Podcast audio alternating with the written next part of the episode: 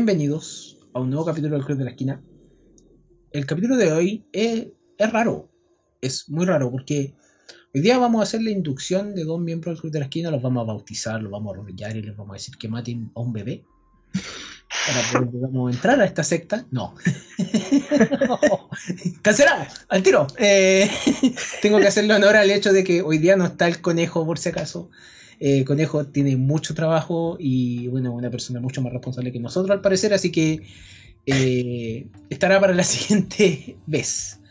Pero hay dos personas nuevas eh, en el grupo que van a estar de manera intermitente, no, no creo que estén siempre, pero también es necesario hacer la introducción pertinente. Y son dos personas que están también en Arcade conmigo y que ahora fueron, no sé si subieron de rango, no creo que hayan sido subidos de rango, pero subieron un escalón en, todo esto.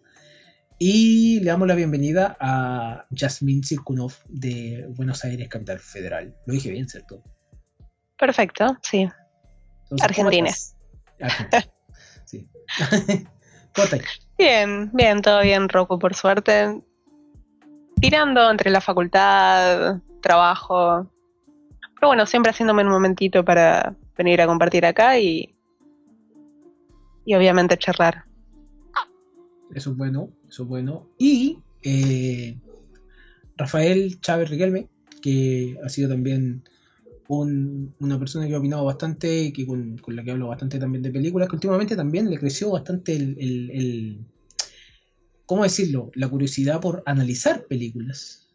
Y tiene micrófono nuevo, así que ahora se escucha mucho más claro, no con el micrófono rozando la, la ropa y todo eso, ni con, el chirrido de mierda ese de micrófonos de mala calidad.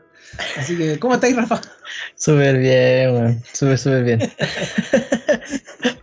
Gracias por, por aquí, por mostrarle a la gente que soy pobre, weón. No eres pobre, weón. No eres pobre. no, o sea, estamos entrando a este conocimiento nuevo. Estás entrando a la cesantía. Que a la cesantía, exactamente. El mundo adulto es una mierda. Eh, bueno, chiquillo, ¿qué han visto últimamente? Porque esto es normal en este podcast preguntar weas como es. Así que que me responda primero Rafa. Ya, yo vi una weá en Netflix. Netflix. El querido Netflix. Eh, de weas paranormales. Era, se llama 28 Days Haunted. Y ah. es de como mini miniserie documental de, de una como una teoría que habían propuesto los, los Warren, que son la pareja que ah, de exorcista, claro, el conjuro, todos estos Anabel, todas estas weas. Ellos propusieron, ah, bueno, no pudieron comprobarlo, pero antes de su muerte propusieron este este ciclo de 28 días como para poder demostrar o, pueden interactuar con mayor facilidad con cosas paranormales, espíritus y cosas de otro mundo, plano, la weá que, crean o no crean. Básicamente es que con 28 días aislados en un lugar con actividad paranormal aumentan la cantidad de, experiencias con y relación con los espíritus como poder resolver cosas, tener información o que te hagan pico también, claramente.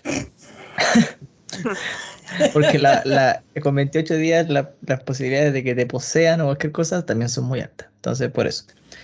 Y estaba bien entretenido, pero obviamente tiene toda esta parte como del relacionado con lo, científico de, esa área que mucha gente no cree, pero cosas electromagnéticas, aparatos como bien de última tecnología, pero también tienen esta parte como media dramática cinematográfica que obviamente le da le da su toque, pues, obvio. Y estaba bien entretenido, ¿sabéis que sea verdad o mentira? Lo disfruté. Nada que decir. Qué bueno, ¿No, has visto, nada más? Eh, estaba viendo Jujutsu Kaisen, anime, la serie. Eh, que había, yo leo el manga, pero no había visto la animación y sabéis que me enganchó un poco. Yo sé cómo va, lo que, lo que, lo que va a pasar y todo, pero la animación está re buena. Nada que decir. Sí, es de, los pocos animes que son mapas que la animación es buena. Eh, sí. Lo digo así porque mapa me cae mal. sí. que siempre la, siempre la embarran. Como que siempre toman malas decisiones en algún momento. sí, en algún punto. Es como ir hacia el frente, seguir con, la, con el rating, hacer animación como el forro. Mm. La- sí. Tal cual. Eh, ya, pero igual buena. ¿eh? Jujutsu Kaisen es algo que por lo menos nosotros acá en el podcast hemos hecho capítulos, incluso le hicimos un capítulo a la película hace poco. Eh, así que bien bueno, en realidad Sí. es como el sello de aprobación. Sí. Eh, Janmin, tú. Bueno, yo lo último que estuve viendo, lo último, último, último fue una película argentina de, de la época, cuenta un poco toda la, la historia de la época militar acá, 1986 se llama. Oh, ¿no Está muy buena. 85? Que acá, acá se estrenó en Prime Video y todavía no la veo. Está... eh, yo tengo ganas de ir a verla al cine, ya se me pasaron las funciones porque dicen que la experiencia en cine de esa película es increíble. Es increíble por el, el- el hecho de cómo lo compartís con todo el resto de las personas que están ahí, ¿no? Es como que en ese sentido la, la vivencia argentina es muy fuerte. Eh, Claro. pero bueno, si no vuelvo a sacar, no vuelven a sacar fechas, sí. Sí, sí, dicen que pasás tipo del llanto a la euforia, eh, te recorre un montón de sensaciones. Dicen que está muy buena la peli. Y confirmadísimo. La verdad, confirmadísimo. ¿Nada más? Eh, eso fue lo último. Después estuve. En cuanto a anime, el último que vi fue Made in Abyss. La primera parte. Ya. Está, está muy bueno. La verdad que es, es muy lindo. Al principio estuve tipo medio escéptica porque no me gustaba mucho los personajes tan infantiles. Pero me fue sorprendiendo, sin hacer spoil, ¿no? me fue sorprendiendo con el avance del- de la serie. La verdad que me gustó. Qué buena. Qué buena. Eh, y después estoy viendo con un amigo, estuvimos reviendo las películas del conjuro en orden. Eh, porque él, volviendo a, lo que dijo Rafa, sí, porque él es súper, súper fanático. Y, y bueno, yo le hice el aguante. Tipo, yo no soy muy fanática de las películas de terror, terror pero, pero bueno, la verdad que Yo- para yo- pasar el rato está bueno. La- la gente no bebe, yo te puse cara porque las películas del conjuro yo encuentro buena la 1. Mm, Y la es 2 y la la mejor. 3. y la 2 y la 3 y la monja son más de lo mismo. La monja fome, weón. La monja fue. Me pasa eso con, la, la- la parte de Anabel, porque la única buena me pareció la primera y Sí. las demás como... eh. Es que yo creo que como fueron muy de taquilla en su momento, como que quieren repetir la fórmula nomás. Mm, y- tal cual. No, e- e- el, problema de la monja, loco, yo puedo dar esto por- con fe de una persona que también le gusta el terror. Cuando a mí me gusta el terror igual. Es como un gusto adquirido a través de los años. Pero mi hermana, que es mucho más fanática del terror, ella fue a ver la monja al cine. Y me acuerdo el comentario que hizo cuando llegó a la casa. Fue como, Mm. la película va súper bien hasta que hay un personaje de comedia. Como siempre en la película. Y ese Tal cual. personaje te arruina la película. Es que yo siento que en el terror tenéis que mantener el ambiente muy bien o no sirve. Tal cual, que- es muy sí, difícil es eso. Es que, es, que, es que cuando hay un ambiente, por ejemplo, yo sé que esta película está súper subvalorada en cierto sentido. Para mí yo le tengo bastante cariño, que es 13, fan- 13 Fantasmas. Que es una película donde también existe un, un balance entre la comedia que existe en la- dentro de la película, pero la comedia es súper leve, así como nada. Casi irónico. Es casi, sí, es, es un, es un personaje irónico. Más que un personaje que sea el, el- el- el ancla cómica de, de la cosa. Y, y como que en- encuentro que hay problemas con eso. Porque o es mucho o no está bien utilizado. Mm. Creo que ahí me. A mí me provocan choques esa cosa. O, o me provocan choques cómo están contadas las historias. Pero eh, antes de continuar, eso todo lo que he visto, mío. Sí, básicamente fue lo último. Hannibal lo tengo medio tirado. No terminé de ver la segunda temporada por tiempo.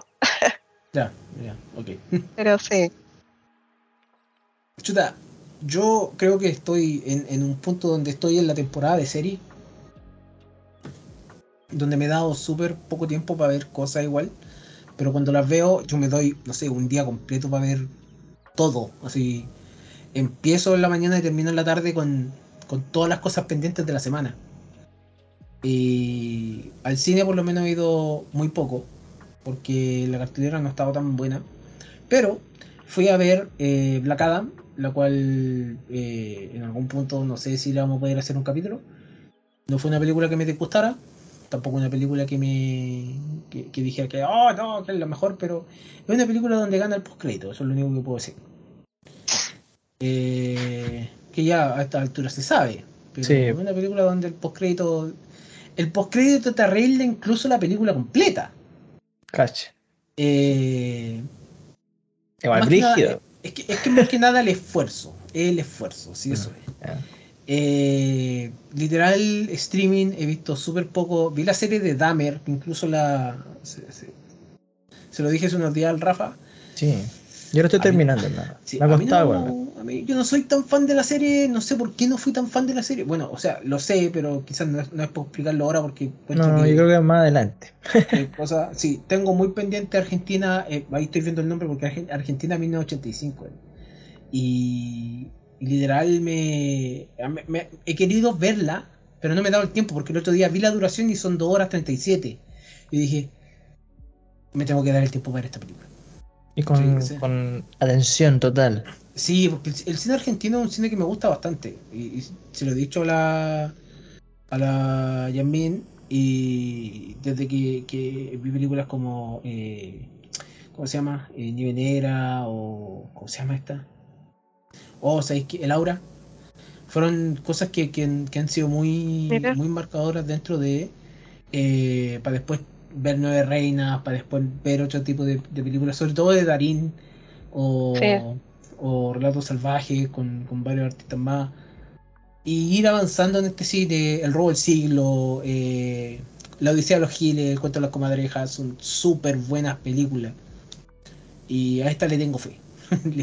Como voy con fe a esa película.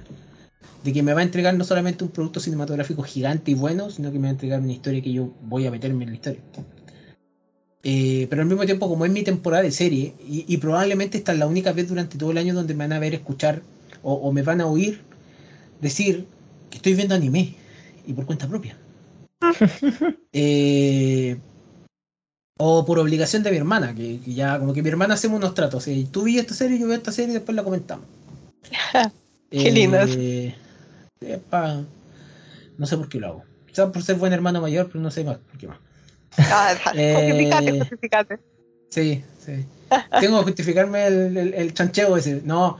eh, estoy viendo Bleach, porque obviamente Bleach ¿De tengo nuevo? un cariño enorme. No, la, la saga nueva. Sí, ya empezó. Ah, pero ya está saliendo. Sí, sí, ya está ah, saliendo. bueno, no tenía idea. Eh, que supuestamente Disney había. Yo lamentablemente tengo que decirlo así. Tenéis que buscar dónde verla porque supuestamente Disney quería tener. comprar los derechos de Bleach. ¿Ya? lo- ya no los tiene ni Funimation ni Crunchyroll. Oh, que, que hoy día son lo mismo. Lo compró Disney Plus. Y Ah. Disney Plus no ha estrenado Bleach todavía en, en Disney Plus. ¿Cachai? Supuestamente, según lo que se decía, no iba a ser un capítulo semanal. No. El pico en el ojo que le metió Disney a los fans de Bleach fue gigante, ¿cachai? Eh, estoy viendo Bleach, estoy viendo Chainsaw Man porque todos están viendo la weá y obviamente tengo al conejo por un lado diciéndome, oye, ¿viste el capítulo? Y a mi hermana diciendo, oye, ¿viste el capítulo que tengo que ver?". Hermano, yo voy a leer el manga esa wea, no sé si veo Don- animación. donde pro- ¿sabéis qué? El opening me convenció. El opening Bueno, fue lo único que que necesité. bueno, loco. Bueno, es súper bueno. Loco, es súper bueno. Tiene una línea de bajo, loco, que es como alucinante. y no sé qué tienen los japos con el bajo, pero yo dije, ya, ok, me tiene. Funky, modo funky. Sí. Eh, estoy viendo Yowamuchi, Pe- Yowamuchi no Pedal que sale los domingos eh, en Crunchyroll. Es el, ya es como la quinta temporada. Me gusta porque este anime de ciclismo, no sé, tiene algo que me, que me gusta bastante. Estoy viendo Spy Family para com- comentarlo con mi hermana prácticamente. Y estoy viendo Ah. My Hero Academia. Porque ya llegó la saga que estábamos esperando hace rato con el Rafa, por ejemplo. El Rafa no ve el anime. Pero la saga de, de- de solo la pelea con, de la pelea con. La primera pelea con Chigaraki y estoy ahí como metido de, Ah, esperando ver. Voy a ver el ¿Cuándo resumen, el highlight, cuando termine la pelea. Para ver la animación. Sí, nada más. Eh, Nada más, weón. Creo que eso es todo lo que estoy viendo en anime. Después estoy viendo serie, ¿cachai?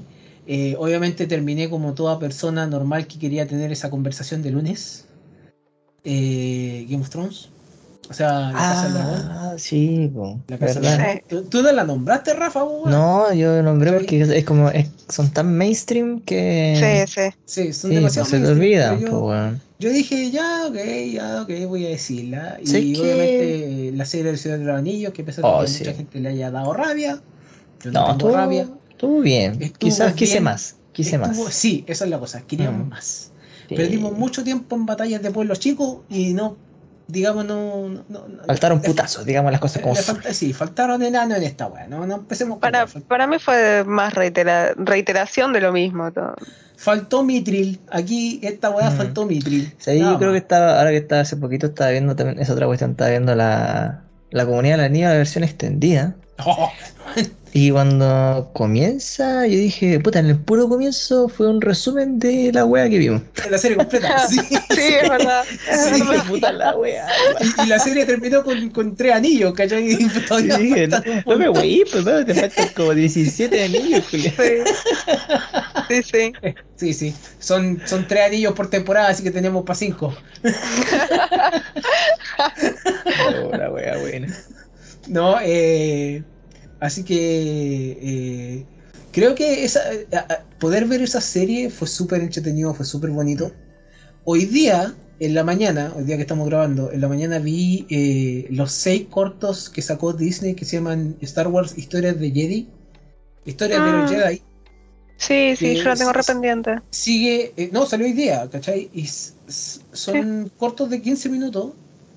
Son hermosos. Son lar- yo, yo incluso después de verlo, no, no estoy viendo tan, no, no voy al día con Andor, por si acaso. Eh, después de verlo yo dije, puta, por esto me gusta Star Wars. Y que sigue dos líneas de historia, que son las historias que sigue Ahsoka. Y Ah, ya, se impor- ve. Mm. Lo importante. Ay, y, el, y, el, y el conde Doku. Y ahí yo quedé prendido. loco, loco. Loco, yo dije, oh, aquí estamos. Ya, muy bien, muy bien. Me gustó. me gustó. Mira, Eh, y son Estoy seis muy capítulos que fueron- Star Wars, se, co- se conectan, se conectan de una muy bonita manera y muy natural con Star Wars mismo. Con el episodio, del episodio 1 al 3. Incluso, se conectan muy bien. Eh, así que eso he estado viendo nomás. eh, más allá de eso, nada más. Alguna que otra serie que de repente es olvidable. eh, estoy volviendo a ver Friends porque me gusta. Yo estuve viendo capítulos Ah. sueltos de Sí, Friends estoy- también. estoy- estoy no, yo voy en, la, relajante. voy en la secta, por si acaso, voy en la secta. Esto, Es como cuando estáis tomando desayuno, almorzando, Sí. pa, Friends. Yo antes de dormir, dos capítulos de Friends. Mm. Listo. Y me duermo. En vez de tomar melatonina, va, Friends. Sí, es como que lo, lo necesitáis así. Y no, nada más, pues, o sea, de todo lo que ha salido últimamente y todas las cosas. Y lo que puedo decir donde me dio rabia, vi Halloween End, la última de Halloween, Halloween Kill, Halloween End. Halloween Ah, End. yo iba a ir al cine a verla. Se me canceló. Me quise ¿Qué tal? un- Hermano, tiro con esa película. ¿Por qué? Ah, porque no me gustó. Porque imagínate que yo después tuve la oportunidad de ver Hellraiser, la nueva, y la encontré Eh. más entretenida que Halloween End. La encontré mucho más eh, lógica. Eh, lo de Halloween End es una falta de respeto ya. mm, Así, a ese nivel. Creo yo, desde un punto de vista de que me gusta mucho el personaje, pero lo de Halloween End es un pajeo. Es un pajeo. Te, te, te, te metieron el, el miembro en el ojo, pero y te lo, te lo. Te lo metieron, lo dieron vuelta y te lo volvieron a insertar en el otro. Literal. Eh, es una cosa que yo dije, no, no puede ser esto, güey. Para esto pagué 6 mil pesos, conchetupa. O sea, no importa que, que, que me hayan cancelado la función, decir. No, no, no importa que tenías que hacerlo. Pero si ya en la película anterior ya teníamos problemas, pues acuérdate, pues sí. La anterior esa- de Halloween sí, la fui a ver al cine también. No, y ahí también tuve muchos problemas. Yo dije, No pero ¿cómo se levanta y yo empieza a matar a toda la gente? weón, sí, yo siento sí, igual, sí. como que el, el terror, el cine terror está como estancadito, ¿ah? Horriblemente. Es que eso siempre ha pasado, eso siempre ha pasado. Yo creo que, que hasta el momento lo que va ganando un poco más como separándolo, por ejemplo, el suspenso, el suspenso está bueno. Mm, Como sí. que han hecho cosas interesantes, pero el el, suspenso y la roca. Esos buenos están ganando el cine hoy en día. La roca contando los billetes, dijo. La, la- la roca contando las cosas que tiene que hacer y, y la nueva dirección de DC. Está, está todo ahí patada arriba ya, pero eh, está todo encaminado hacia un futuro incierto. Sí, hay que experimentar. Ya, pero lo que venimos hoy día, porque ya nos hemos demorado bastante y generalmente de, de repente, de repente puede decir que la gente puede alegar. hoy día venimos a hablar de una saga que nos gusta bastante como juego y vamos a hablar de toda la wea aquí porque esta es la wea que nos puede hacer a nosotros, no- nos hace brillar. Y el hecho de una saga eh, querida, eh, eh, ¿cómo decirlo? Manoseada de maneras muy malas. Terrible. Eh, el meme de ¿qué le han hecho a mi muchacho? puede ser insertado aquí de manera, pero increíble. La En, saga en de- todo orden de cosas, Y ¿eh? en En todo orden no, de cosas. Hasta los no. juegos, weón. Hasta en los juegos, weón. Hasta los juegos. Si es una weá que yo también discuto. voy a discutir. Eh, la saga de Resident Evil. Esta saga creada por Capcom el año de la Cocoa ya. En los 90, cállate, en los 90 ya. Estamos hablando de. Uf, ¿qué onda? Biohazard, supuestamente eran novelas que después pasaron a ser eh, videojuegos. Sí, Pero bueno, pero- Pero aún así, y que se entienda, aún así, son sagas muy queridas por la representación de personajes que tienen, por la forma en la que sus personajes han evolucionado, eh, independiente de cómo sean esa evolución, los testosterona con Chris Redfield en el Resident Evil. Eh, sobre, todo, sobre todo, presiona B para pegarle un combo a la roca. Eh, sobre todo cuando le pegáis una roca volcánica en pleno juego para matar al mono final. Terrible. Súper creíble. Eh, pero que tampoco estamos buscando realismo, digámoslo, digámoslo en serio. Así que, cortito, mi historia con Resident Evil es prácticamente un juego que yo descubrí en Play 1, prácticamente un juego que yo no sabía qué carajo hacer, Era difícil, po. y, y sobre todo el 1. Sí. que tenía una intro de puta madre, ¿cachai? Que yo me acuerdo de la intro cuando te presentaba a todos los personajes, Mm. cuando te presentaba Sí. ese personaje que se llama Barry, y el La Barry, de tenía Bar- la, el Barry tenía la Magnum, y después, Sí. si tú hacías ciertas cosas en el juego, te daba la Magnum y reventabas cabezas de zombie. Oh, ¡Qué momento, weón! ¡Qué momento! Pero esa es mi historia, ¿cachai? No sé cómo descubrieron Resident Evil ustedes. Así que, Yamin. Bueno, eh, yo lo descubrí bastante más allá de la Play 1, porque cuando era chica no era muy fan de los juegos de zombies, sinceramente. Eh, y le empecé a tomar cariño, obviamente siempre fue súper conocido Resident Evil en, todo mi círculo de, de amistades, pero recién más o menos por el 2012 justamente con este amigo que estoy viendo las, las películas del conjuro, fue él el que me, me introdujo, digamos, en el mundo. Eh, empezamos a jugar juntos los juegos. Literalmente él me streameaba, él jugaba desde su compu y me streameaba o venía a casa o yo iba a la casa de él. Eh, y así fue como... La, verdad es que creo que para mí que hasta el día de hoy no me, no me llaman la atención los zombies en sí, pero me encanta la historia. Le tomé muchísimo cariño a la historia, eh, a los personajes en sí, y, y- y, bueno, y sufrí después con las cosas que imagino que hablaremos después. Eh, y así, así la conocí, y, la fui, la fui terminando de a poco, ahora me queda lo estoy pinchando hace rato a mi amigo para que juguemos el 8. Terminamos el 7, yo el 7 lo jugué sola, después lo jugué con él. Y, y ahora nos queda el 8 pendiente. Buena. Buena historia. Claro, pues tú, tú lo hiciste más grande, lo hiciste más con más. Claro, Sí, sí. sin, sí, pasar, sí, sin sí. pasar susto, ¿me entendí? Sin pasar ese susto de, no sé, un perro zombie tridimensional mal hecho, pero que al fin y al cabo daba miedo. Eh, No, sí, yo esa experiencia no la tuve. Así que, bueno, Rafa. Puta, mi, mi experiencia está muy ligada a la tuya, pues, weón. Si yo veía a, te veía a ti y a mi hermano jugar, era muy chico, pues, yo los Sí. veía jugar y sufrir, y yo sufría con ustedes, pero para mí era ver como una película. eh, Muy obviamente gráficos malísimos en los juegos, pero uno se metía, te daba miedo. po. Estaba, yo recuerdo sentir miedo po, cuando jugando, porque de hecho los primeros eran. Yo creo que daban mucho más miedo que los siguientes. pero Después fue evolucionando más, obviamente, Sí, fue la saga. la saga de acción. Sí, po. yo me quedo como hasta como esa sensación como que yo sentía ese suspenso, ese miedo como hasta el 4. De ahí para adelante ya, ya siento que cambió el estilo, pero yo eso fue mi inicio, ver a, a mi hermano, a mis primos jugar siendo un niño y después tener pesadillas. Era Yo, yo tengo una historia de remierda con esa wea, porque yo con el Nacho, que es mi hermano, jugamos al Resident Evil y descubrimos que no podíamos salir de la casa. ¿Cachai? En el juego.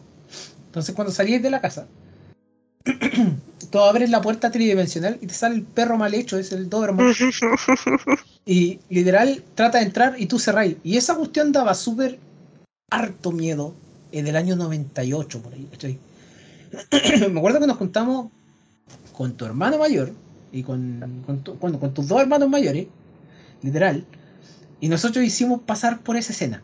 ¿Cachai? Como jugábamos el juego sin memoria, teníamos que empezarlo todo ¿no? y sabíamos que teníamos que hacer, ¿cachai? Ay, Dios mío. Y, y lo hacíamos así, y el Pablo, que es tu hermano, casi se mea. Sí, yo para... Literal, y el Pablo se tiene que acordar de esta weá, casi se mea. Y fue como la mayor maldad que le hemos hecho al Pablo en alguna vez. Así como, ya después, después lo más entretenido Pablo Cuando era la Pablito. maldad. Sí, cuando era Pablito. Ahora es Pablo. Sí. Ah, no, ahora Pablo el conde, Pablo, porque Me buen chupado así pico. sí. Entonces, no, y como duerme, no, ya, No, ya, terrible, Parece ese, monstruo, ese weón. weón no hace pasar. Él duerme así por si acaso. Cruzadito- Cruzadito de brazo en un Sí, sarcófago. duerme igual, cruzadito de brazo en un sarcófago. No está boleceando. No se mueve en la noche. Y no Eh, respira eh, casi. El, el loco hace el misopetamenos para los más los más versados en Saint Seiya. Cuando el corazón te late a uno por minuto, ahí ese weón está así en la noche. Al filo de la muerte. Al filo de la muerte. El weón no está abrazando a Morfeo, no. Al diablo, conchetumare.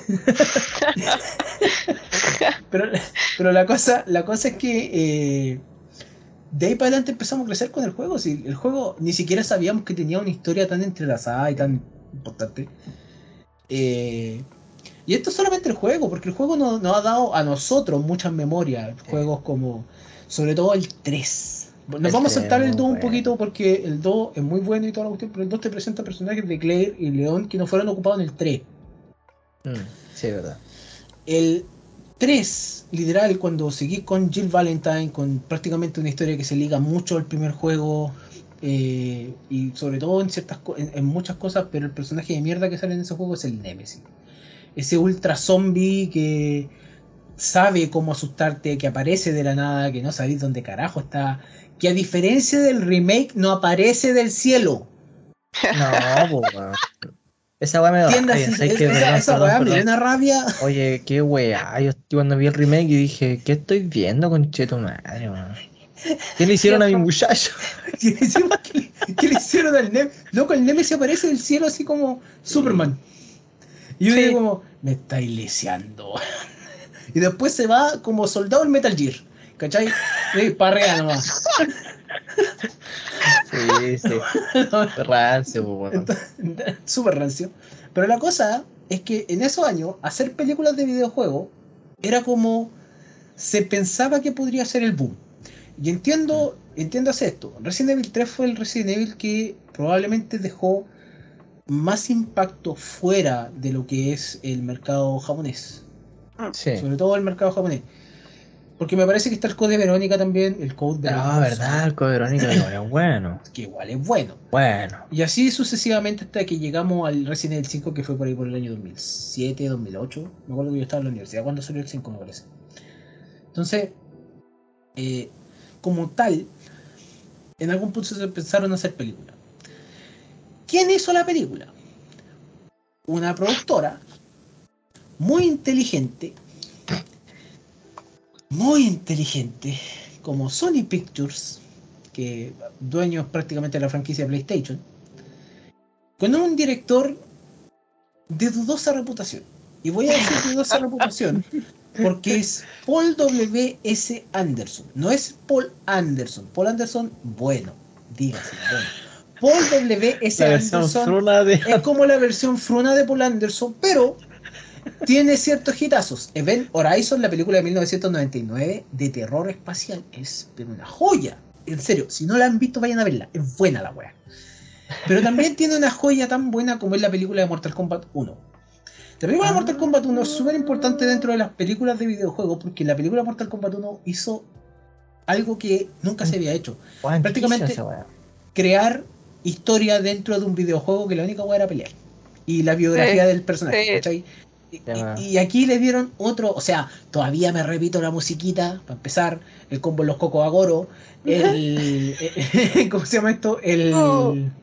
sí, el, ¿cómo se llama este? El, la música de Reptil versus Lucan, loco. Una Ah, joya. bueno, sí. Una joya del tecno de los 90. Pues, cha, en una disco rusa. Sí, era, era- una disco de Blade. La, la cosa es que ese tipo de películas existían. Acuérdate que también existía la famosa película de Super Mario. Oh, ¿Cachai? pero no. Dentro no. de todos estos años. Y había otras películas más que también, la película Street Fighter, que hoy en día también es una joya por, por lo que significa, ¿no? Es un clásico. Sí. Más que Un otra clásico, cosa, clásico. Eh, pero la película de Mortal Kombat también. Entonces Paul, Paul W.S. Anderson, esposo de Mila Jovovich, la protagonista de la... Mira vos, qué casualidad. mira tú, mira tú. Mm, qué Eh, casualidad. No, pero ellos se casaron el, el 2009, pues la película salió el, el, el 2002, por si acaso. Pero Ya, aún así, algo ¿Qué tiene que te dice el iniciado la matrimonio? Imagínate, tres, películas, tres películas y se casan. Y después sacan tres más. No, no, De no. alguna manera se empieza. La cosa es que yo me acuerdo cuando vi la película de Resident Evil y fue súper importante. Porque son dos cosas súper importantes para el cine. Primero, una película de zombies. ¿Ustedes, no sa- ¿Ustedes saben el tema más o menos de los zombies? Les pregunto al tiro. Como cuando se iniciaron, así como el concepto y todo. Sí, todo eso. Sí. Mm, Eso. no. Yo nací y existía esa weá más. Ya. no huevo. Ya, ok. Los zombies se vienen tratando desde hace muchísimo tiempo en el cine. ¿Cachai? Muchísimo tiempo. Estamos hablando de los años 20, 30, con literalmente películas que quizás no eran tan profundas, pero usaban zombies. Ya. A medida que pasan los años, la zombificación, más o menos, esa es la palabra, se usa con películas sobre haitianos volviéndose zombies, magia vudú, sobre todo, ese tipo de, de- Sí, sí, de- sí, de sí. cosas que existen, que Sí, está pues. en, en- eh, No me acuerdo el nombre de las películas, lo siento, soy muy ma- estoy muy malo por el nombre este año. Pero No, es de la de- propia cultura Sí, sí, Eh, sí. haitiana. eh, Sí, sí. Es, que, es que era una película donde usaban zombies eh, de color, ¿cachai? De- en blanco y negro, Ah. y se nota que son de color. Pero la película que revoluciona, y voy a buscar el año, el 68, el año 68, aparece un hombre muy importante para la, la historia del cine como tal. Y el apellido incluso se convierte en algo súper importante para la historia de la humanidad. Esto lo digo así. Que se llama George Romero. George George Romero. Romero. George Romero hizo La Noche de los Muertos Vivientes. Una película extremadamente buena sobre ataques zombie o zombies como tal. Zombies que no El Día de los Muertos acá en Argentina. Sí, pero esa, esa es después. Me parece que el Día de los Muertos Vivientes es después. La segunda. ¿Sí? Porque esto es, es- esto es una trilogía. Por si acaso. Ah. Sí, después vea. eh, esta tiene un remake también que se llama La Noche de los Muertos Vivientes del 90. Y así sucesivamente. Porque me parece que en el día. El, el- el- o sea, en la primera película, porque está La Noche de los Muertos Vivientes, El Amanecer de los Muertos Vivientes, El Día de los Mm, Muertos, La. Tierra de los Muertos, El Diario de los Muertos y, y Survival of the Dead, que esa es la última que no me acuerdo cuando, cuando tiene eh, traducción. ¿Por qué digo que es importante? Porque después de un tipo de apellido Romero, no me acuerdo si es George o algo, es el creador de Doom. No son iguales, pero es el creador de Doom. Eh, el juego. Eh, la cosa es que esta película literalmente usó también el hecho de que los zombies podían ser usados como crítica a la sociedad misma. O sea, en el Día de los Muertos, en el Amanecer de los Muertos, se muestra que los zombies tratan de hacer cosas que ellos hacían. Y son zombies que van al mall. Ah. Por si acaso. que más encima se transforman ahí, so- es como una, una super cosa, digamos, eh, que es súper importante dentro de la película. Me parece que había una película que era El Amanecer de los Muertos, donde literalmente eh, ocurre todo en un mall. Mm. Y eh, súper importante también el hecho de que muchos en el futuro tratan de ver de qué manera el zombie puede evolucionar. El zombie corre, el zombie Mm. salta, el zombie... Claro, ¿qué, qué, qué tan humano puede ser, básicamente? Así como sí, ¿qué tan conservar. humano sin ser humano? ¿me entendí? ¿Qué tanto puede conservar de su, su vida normal, puede decirlo Claro. así? Llega Resident Evil y Resident Evil coloca como tal Biohazard se llama en en, en, en Japón. Eh, como tal coloca el hecho de que quizá el zombie no está creado por un evento como es en las películas de Romero. Por un evento, por ejemplo, no sé. Me parece que en la película de Romero es porque el magnetismo de la Tierra hizo revivir el, a, lo- a los muertos que estaban enterrados en el cementerio. ¿cachai? Sino que eh, los humanos lo crearon como a, mo- a modo de bioterrorismo. Sí. Igual se entiende, ¿cachai? Lo hemos visto en las noticias de repente. Persona drogada se está comiendo otra. Es algo ya. Sales de Eh, baño. Muy creíble.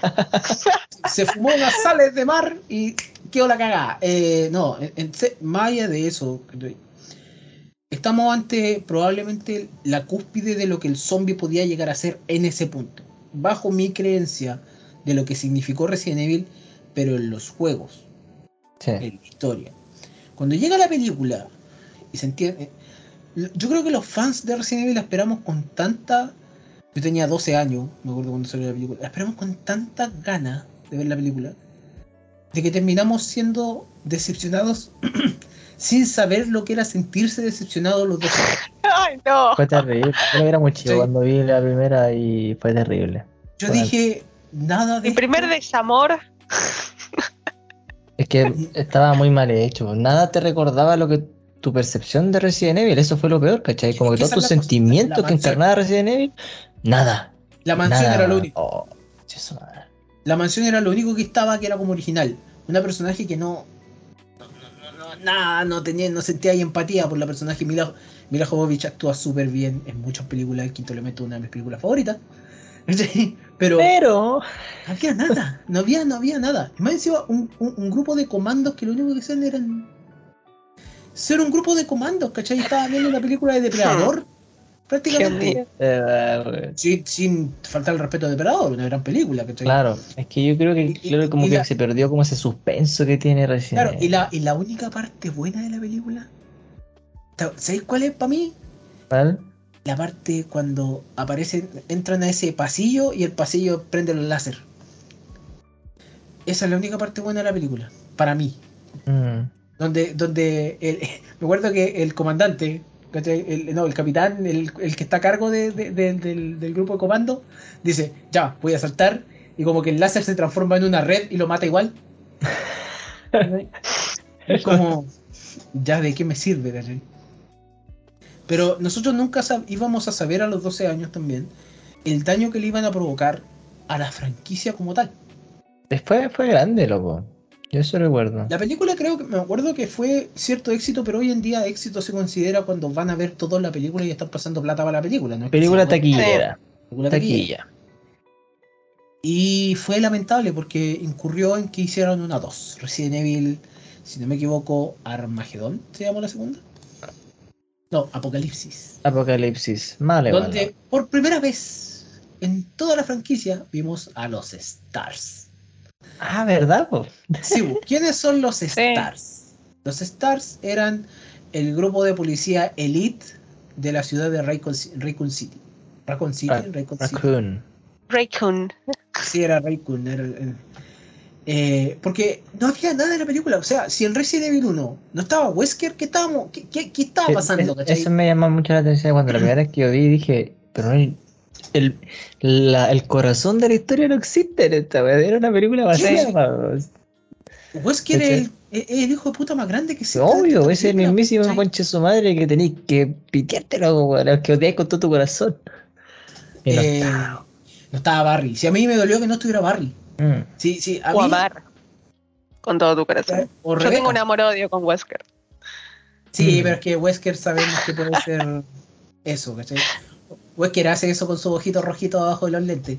Pero el. ¿Cómo se llama? Eh, no estaba ni Barry, ni Rebecca, no estaba ninguno de los personajes. ¿Sabéis lo que era bueno de la película Resident Evil 1? Mike Plague, Slipknot, no se diga más. ¿cachai? Eh, Era lo único bueno de la película, la banda sonora. No había nada más. Fue, fue, fue una lata ver que de repente dijeron, no, pasado en la franquicia. Loco, ¿qué está? Y el virus se liberó de una forma tan mierda, weón. Mm. Oye, me estoy yendo rápido, tiro el virus nomás. No, no te preocupes, ¿cuál es el problema? Lo tiro para que caiga en la mesa y cae en la orilla, se rompe y se contamina el laboratorio. Mira Sí. tú. Sí, sí. Estúpido, pero, hermano. Pero la cosa es que dijimos, ok, vamos a dejar pasar. Vamos a dejar pasar, va a haber una segunda. Había fotos de Nemesis. Y Nemesis terminó siendo una mierda igual. Pero Sí, salió. son malísimas las películas, weón. Nemesis terminó siendo una... Pero en la 2 salía probablemente el hecho de ver una Jill de carne y hueso. ¿Cachai? Claro. Y una Jill bastante con el, con el, con, con el outfit. De la- del juego. Del 3. Sí. No el 1 que era un traje táctico, no. El, tenían que tirar el traje del 3, ¿cachai? El traje donde Jill. Ah, ¿cómo no, se una polera y un pantalón. No, no, una, no una polera, ¿cómo se llaman esas cosas? Jambin, yo no tengo idea cómo se llaman esas. Peto. pensé polera también. ¿Es un peto? Es que no es un peto probablemente tal. Peto. Sería que- como por... ¿O es un top? Sí, no. Eh, No, sí, Puede es un ser. top. Hermano, Mini- porque estamos discutiendo Mini-? Weón, minifalda. Y botas. Sí, verdad. Y acuérdate que en ese momento también se hipersexualizaba el personaje de. Eso de te iba a decir. Sí, era sí. brigio, ¿verdad? Me acuerdo de eso. Sí, pues Era acuérdate como- que Era un apocalipsis zombie con mi Mira, espalda, yo- brother. yo estoy seguro que en algún punto de la vida alguien se tiene que haber corrido una con. Lo voy a decir así, yo sé que va a estar muy incorrecto, con las puntiagudas de Lara Croft. Bueno, pero Lara la- Croft pero- era, era un, una la- representación Sí, de poder con- femenino. Con las poligonales estoy diciendo, no con la actual, con las poligonales. Era, era toda una Era que venía con ángulo preciso, ¿viste? pura imaginación. Con este me saco un ojo. Literal. Porque eh, eh, Resident Evil como tal, como película, falló en muchos sentidos. Mucho, demasiado diría Y yo. yo, weón. y yo me acuerdo que vi todas las películas, pero las vi por el morbo ya. Era como, Quiero ver qué tan Mira. malo es esto. quiero ver qué, ta- qué tan mal me ocupan los personajes. Quiero ver qué tan mierda me ocupan los personajes. Porque me acuerdo que cuando apareció el 2, o sea, apareció la segunda película, apareció Nemesis. Y en ninguna parte apareció Claire, aparece en la 3, Sí, me parece. ¿Cachai? sí, pero. Claire Redfield, una personaje súper importante Súper importante. dentro del videojuego. Y no estamos diciendo que el videojuego y la película tienen que ser iguales. Pero el videojuego en ese, en ese punto, y estamos hablando de que en esos años tampoco se, se, se tenía y estaba empezando a verse ese potencial de contar historias más cinematográficas. Igual, por ejemplo, yo lo que recuerdo es que al menos hasta el 3 había como novela escrita detrás, ¿cachai? Sí. Entonces que te hagan una película tan mala teniendo un escrito detrás fue como wow. Ni, pescaste la weá, ¿cachai? No, como no, que... esa es la weá, no la pescaste, ¿qué, qué hiciste mal, cachai? Eh, ¿Tenía algún problema? ¿Quién te dejó en la Todo- casa? todo ¿Te gusta la actriz principal? Yo creo que le tengo que haber dicho al, al- al director, ¿te gusta, weón? Que le estáis dando los papeles más fáciles, Sí. weón? No, no sé, pues, ¿cachai? Y el loco dijo, haremos una película donde pueda poner en casi todos los planos los ojos de la chica que me gusta. Por supuesto, por supuesto. Y la vamos a clonar, porque quiero clonarla, weón. Y Nada más. Tomando agua. Pero sí. Ustedes díganme, ¿han sentido algún placer viendo esta película? Nada, cero. Absolutamente ninguno. No, no las pude terminar de ver. Por más que quiera. Por más que quisiera. Creo que en dos me quedé dormida. La otra me cagué de risa a la mitad de la película burlándome de las cosas. No, no, no. Con- Pero te, te caché que ocupaban los personajes, no se ocupaban los personajes de, los- de los originales del juego. Por ejemplo, Resident Evil 1 no ocuparon ninguno, me parece. O- o Ninguno. no- Pero de una no- no manera ninguno. ridícula. Ninguno, No ninguno. De hecho, ninguno. Resident Evil 1 es como que hasta como el 80% de película no sabéis qué mierda está pasando. ¿Cachai? Sí, no- como no- que todo es nuevo, Sí. es todo nuevo, ¿cachai? Como que tú sabes, tú tienes en tu mente tu mundo de Resident Evil y tú te presentan otro mundo totalmente distinto con weas que se las sacaron del orto, ¿cachai? Y tú decís, ¿qué es, ¿qué es esto? Ya, Me pasó que decía, ¿qué mierda estoy viendo? Eso es mi sentimiento. Es que esa es la weá, que tú no entendías nada. Habían cápsulas sobre zombies. Sí, Y yo decía, ¿dónde está el weón que le tengo que tirar el piano arriba? ¿Cachai? que le tiráis el piano y no muere, que el, ta- el- el- la primera versión del Tyrant. ¿cachai? ¿Verdad? ¿Verdad? ¿Verdad? ¿Verdad? Oye, Entonces- que- Entonces, en la segunda película, es porque estoy viendo los personajes en este momento, aparece Claire Redfield, sí, en la segunda aparecía Claire Redfield, ¿cachai? Aparece Carlos Oliveira, ¿Mm? Ah, ya, verdad. el finado Oliveira, pues weón, aparece, ya weón dura más que la cresta. Sí, ¿Cachai? weón. Aparece el doctor Alexander Isaac, también. Aparece. Eh, no aparece Albert Wesker y aparece, eh, ¿cómo se llama este? Eh, Jill Valentine, ¿cachai? En la 2. Ah, no, esa es la 3. En la 2, espérate. Yo hasta la 3 llegué, hermano. Después no vi ni una cuestión más porque dije no me va a hacer este daño. Me- en, la, en- en la 2 aparece Jill Valentine, Carlos Oliveira y eh, Angela Ashford, si no me equivoco, también aparecen. Y Charl- Charles Ashford, que son los, los temas. Eh, y el, el doctor Alexander Isaac también aparece. Sí. Y en la 4, a- en la 4 es Afterlife. Y yo me acuerdo que esta la fui a ver al cine, weón. Esta la fui a ver al cine. La otra la esperé que es. salieran, tranquilito, las veía en la casa. Afterlife la fui a ver al cine. ¿Por qué hiciste eso? weón? Después de Este- las desilusiones, tipo decís, voy a ir a ver una de estas al cine. Pero mira, ¿sabéis sabéis por qué yo fui a ver al cine? Primero, el cine me quedaba cerca de donde yo estoy. Porque podía. Segundo, porque Barato. podía. Segundo, era barato. Tercero, Estudiantes ¿y en ¿Sabéis descuento. qué, ¿sabéis qué tercero? Nosotros con los amigos de la U que yo tenía nos juntábamos a jugar pool en ese cine. Tenía mesas de pool. Ah, ya, Entonces, bueno. Jugamos pool y después pasábamos a ver una película. ¿Cachai? y en ¿Por ese no? pudiera. En ¿Por ese apare- Y aquí, en esta, esta es la película que más me dio lata. ¿Cachai? Me dio super, ultra lata. Porque aquí, esta es la primera película donde aparece Chris Redfield. Chris Redfield, Recién. ¿Me estoy interpretado, interpretado por Wentworth Miller, que es el protagonista de Prison Break. ¿Ya? ¿cachai? Sí, sí, sí. Parecido a Chris, cero. Cero. Pero ya es la tónica de Hollywood, ¿cachai? Castear un Cambiar. personaje que no se parece nada al personaje. Nada, weón. Nada, o sea, no, no, no me pueden decir la inclusión en el año 2007, weón. No, ¿cachai? Porque en ese tiempo no estaba esta conversación. Y era un personaje, ya, ya para esta altura, Chris Redfield ya sabíamos que se había puesto una inyección de testosterona grande, ¿cachai? Para salir después de musculoso en el Resident Evil 5. Aparece Albert Wesker también.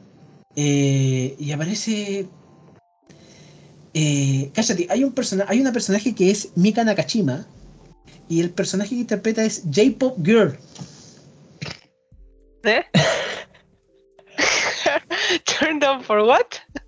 Sí, J-Pop Girl, aparece ahí, cacha. En, la Wikipedia aparece esa weá, pues, ¿cachai? Personajazo, ¿ah? Súper inteligente. Eh, y, y aparece también eh, Jill Valentine, Jill Valentine, eh, digamos, hecha con, ¿cómo se llama? Puest- puesta con, con el cosito ese que tiene en el pecho, si no me equivoco, que aparece en el Resident Evil 5. Ah. Porque bueno, dice que al final Jill Valentine estaba viva, supuestamente había muerto. eh, Al final estaba controlada por Wesker. Eh, y aquí fue lo más raro porque en esta película de Resident Evil aparece el, el que es parecido al cabeza de pirámide del Silent Hill. Al pero pirámide. versión, eh, eh, sí, pero el Sí. versión, el versión Resident Evil. Y pelea Sí, contra Dios las dos mujeres en una escena que es demasiado Matrix. No, no, no me recuerdo. Sí, no. Mm, Y sí la, otra, y la otra cuestión rara es que Wesker tiene metido el virus de las placas en su cuerpo. ¿Cachai? Porque, acuérdense que es el virus del Resident Evil 4. Ah, ¿En la película lo tiene? Sí, pues cuando Sí, lo van sí, cuando, cuando sí, están sí. a punto de matarlo y que saca una cuestión de la boca, ese es el virus de. Ese es el virus del, de las del ¿no? Resident Sí. Evil 4, sí, porque es distinto. Es distinto al de Raccoon City y toda la mierda. Claro, Sí, sí. pues. Porque no es el virus T, que es donde se basa. ¿Tú conoces No, a Wesker el- el- y Wesker está relacionado Sí, con el T? el, el T y el G fueron en el Resident Y Evil el 1 G. 2, eh, y en las plagas fue en el. El 4. En el, en el 4. Y después viene el otro virus que es el Resident Evil 5 y después el otro y el otro y el otro. sí. El, el- el virus está evolucionando como siete veces. Sí, po. Eh, y después de eso viene Retribución el 2012 y The Final Chapter el, 2020, el 2016, 2026. Sacaron iba a decir. caleta de películas. Pero la cosa es que en, en Retribución, y aquí voy a decir esto, Resident Evil Retribución era una película donde ocurría en domos simuladores de ciudad para simular el virus. ¿Cachai? Que por algún motivo Umbrella, la corporación Umbrella tenía tanta plata que construía simulaciones de ciudades dentro del casquete polar. Y en esta película, en esta película aparece León. Aparece León, aparece Ava, Ava Wong, aparece Barry. ¿cachai? Es como, bueno, no, no hemos puesto, no hemos puesto los personajes más importantes, influyentes de la saga, pero los Les pondremos va a ahora. gustar la película, les va a gustar la película porque está León.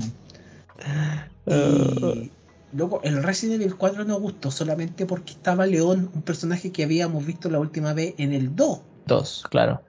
Es por el, el crecimiento del Evil 4 personaje, realmente. Fue porque la jugabilidad era buena, Era muy bueno. sí. el terror era bueno, matar a los monos era bueno.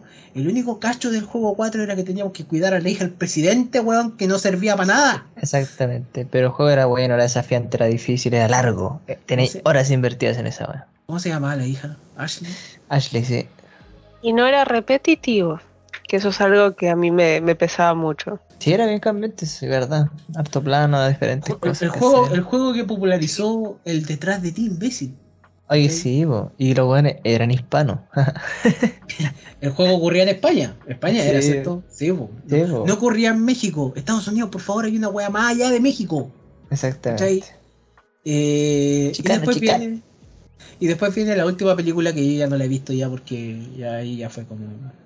Ya no, no, de ahí con la wea. Suficiente. Enough. Enough. Y. Bastante aguantaste.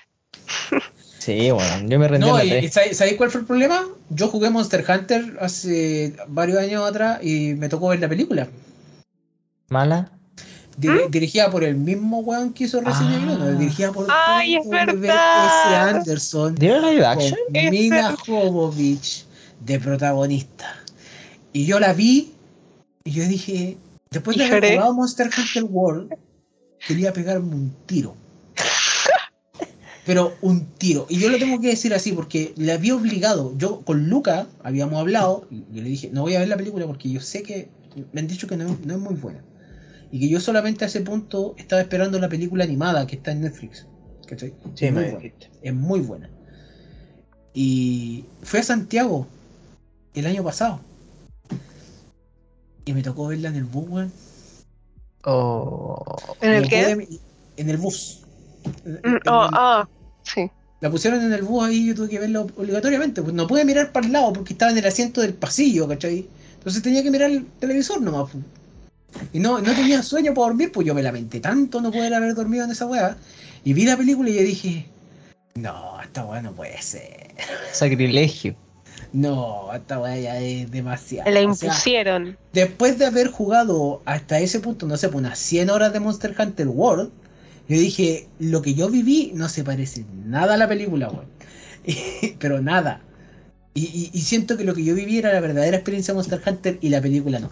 Pero eso son otras discusiones, algún día las tendremos. ¿Qué es lo que siempre pasa con las películas de videojuegos? Pero la cosa es que, volviendo a Resident Evil, Resident Evil fue una de esas películas que, que dijimos, aquí hay, aquí hay un problema, aquí hay un problema grande. ¿Qué es lo que salva a Resident Evil a este punto? Según ustedes. Según nosotros. Mm. ¿A qué te referís con que lo salva a este punto? ¿Por qué se salva la, la franquicia? La franquicia yo creo que por los videojuegos. Ya. Sí, Yo obvio. creo que eso, sostiene totalmente la franquicia. Las películas han sido un desastre, pero los, lo- la franquicia se ha sostenido por los fieles de los videojuegos, porque no es solamente el videojuego por su jugabilidad, porque a pesar de que después del 4 la jugabilidad cambió estratosféricamente, si la fanaticada sigue por la historia, ¿no? Yo siento, Sí, siento yo que creo eso- que, que se, se armó Resident Evil un, un grupo de fans, o sea, gente que, que, que sigue mucho la historia, más allá de todos los cambios que tuvo. en el 4, en el 7.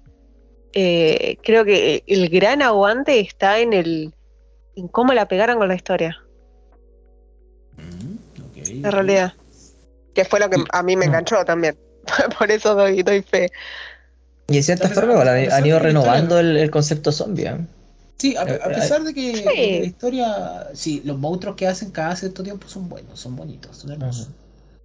Pero lo que eh, también lo que yo añadiría respecto a eso son algo que quizás ustedes no tienen tanto conocimiento, pero no sé si ustedes han visto las películas animadas de Resident Evil, que es de Generación, Damnation y Vendetta. No, no, no he tenido el gusto. Son peliculones. Sí, mira. a ese nivel. Primero porque eh, eh, fue el inicio para mí de, de- del amor. Yo, yo no sabía por qué razón la gente no había quería tanto a León. ¿cachai? Yo soy de las personas que al principio León era un, cahuétano. Eh, y lo digo porque León era un, un pelele nomás, pues, no, no era nadie. Sí. Hasta, hasta el Resident Evil 4. En el Resident Evil 2 da lo mismo, León. El Era Resident Evil 2 eh, sí, tú, lo jugáis porque el que la que tiene la mayor impacto dentro del juego es Claire porque está buscando a su hermano. Y te Sí. enfrentas ya a Mr. X, es el bueno, ¿no? O Mr. O, mi- iba a decir Mr. T, pero ese es el otro. Eh, porque el, el, el primer, el, el gran Tyrant que sale ahí, que, que literalmente este monstruo que sale, este señor en abrigo que prácticamente te persigue. Sí, horrible. Eh, y Claire está buscando a su hermano, Chris, que no se sabe dónde carajo está. Porque no sabías que Chris se fue a hacer ejercicio en las montañas y volvió cinco años después, ¿cachai? Eh, Hacer un retiro pero- espiritual. eso fue a hacer un retiro espiritual. Eh, pero fue como literal, creo que en muchos sentidos, en muchos sentidos. León, yo le tengo mucho más respeto por las películas más que por el juego. Yo jugué el 4, me acuerdo que el 4 lo pasé bien y todo. Eh, el tema de que también conoce a este personaje que se llama Eva Wong, como la contraparte León. Mm, Eh, Sal- Salazar era el, el enemigo de esta cuestión con el otro general. Era, era un juego extremadamente difícil. Eh, era un juego donde te daba mucho placer y risa ver cómo se desarrollaba el juego dentro de una gráfica de Play 1, eh, dentro del mono ese que te vendía que decía, what you buying?". Ese, ese- esa Es cosa- de- pero es de Play 1 o Play 2 el, el cuadro. Es Play 1, Play 1. Play 1 parece, ¿no? Lo jugué en Play 2 yo, weón. O sea, después lo jugué en emulador, sí, pero era de Play 2. No, no, es Play 2. Sí, sorry, Sí. es Play 2. es Play 2. Y, y creo que el juego en sí se paró solo. Pero donde yo le tuve mucho más respeto a León fue en esta película que se llama De Generación. Fue la primera película animada que sacaron de Resident Evil. Eh, donde León aparece para poder. León ya aquí a un agente del gobierno, ¿cachai? Lo mandan a eliminar eh, cuestiones. Tiene zombie, amenaza zombie y aparece con Claire y se juntan de nuevo y todo este tema.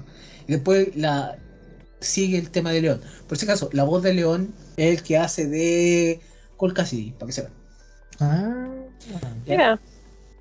Eh, por lo menos en varios de los juegos eh, la ha hecho él, que es Matthew Mercer. Por ende, respeto también a, Matthew Mercer. ¿cachai?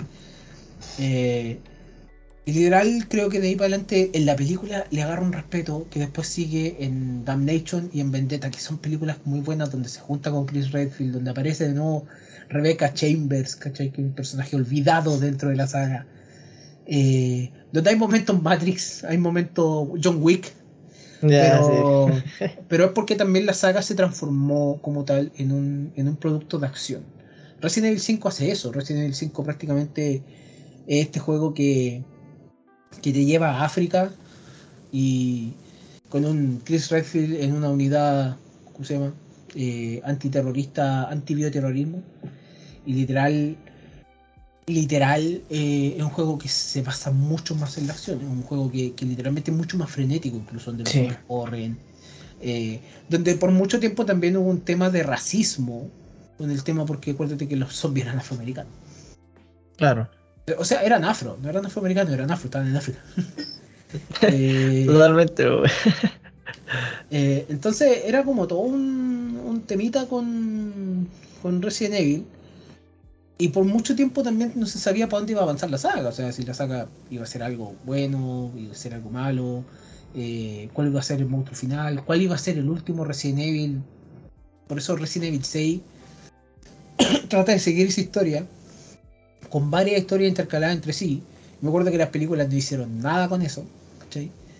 Para llegar a un Resident Evil 7, donde el Resident Evil 7 cambia toda la modalidad de juego a un juego completamente en primera persona, como lo, es- lo eran estos Resident Evil que eran. ¿Cómo se llama? Que eran de shooter. ¿cachai? Porque habían Resident Evil shooter, si se acuerdan. No, no creo que Eh, no. y resulta que con eso ya eh, el terror en la saga se había perdido. Sí. ¿cachai? Y Sí, Resident, Re- Resident Evil 7, pero hay, hay algo antes de Resident Evil 7, que es el Re- Resident Evil, ¿cómo se llama este? Revelations, el de, El Revelations. el de Nintendo 3DS. Sí, sí, sí. Yo ese lo disfruté a concho. Lo, lo soltaron por partes sí cuando después salió un PC, pero lo disfruté a concho, el Revelation 2 si no me equivoco. Eh, lo disfruté a concho porque era volver un poco más al terror, era volver un poco más al misterio. No era tanto volver al, al tema de los puzzles. Yo me acuerdo que con el Resident Evil 3 y los puzzles, weón, se fueron al chancho. Sí, era Pero- brígido. Pero Resident Evil como tal, para mí por lo menos tiene ese, ese tipo de significado. Es la saga de zombies por excelencia dentro de los videojuegos. No tanto así en las películas. En las películas, la saga, una saga de zombies buena es todo lo que son las, las películas de, de George Romero y lo que han seguido haciendo en base a ese mismo trabajo. ¿cachai? Hay una película que se llama Los muertos no mueren. Es pero hermosa en muchos sentidos. Es una película muy lenta, pero hermosa, ¿cachai? Es comedia, es con otra. Tiene, tiene otro, otro elemento, pero se basa completamente en un. Es como un, un soft remake del, de La Noche de los Muertos Vivientes. Y bueno, Resident Evil 7 cambia a primera persona. Quizás no soy tan fan yo de los juegos en primera persona, a menos que sean shooter como tal. Pero juegos de terror en primera persona o juegos de super- supervivencia en primera persona me cuesta. A mí me cuesta con Lethal Far Cry. ¿sí? Bueno. La primera persona en particular.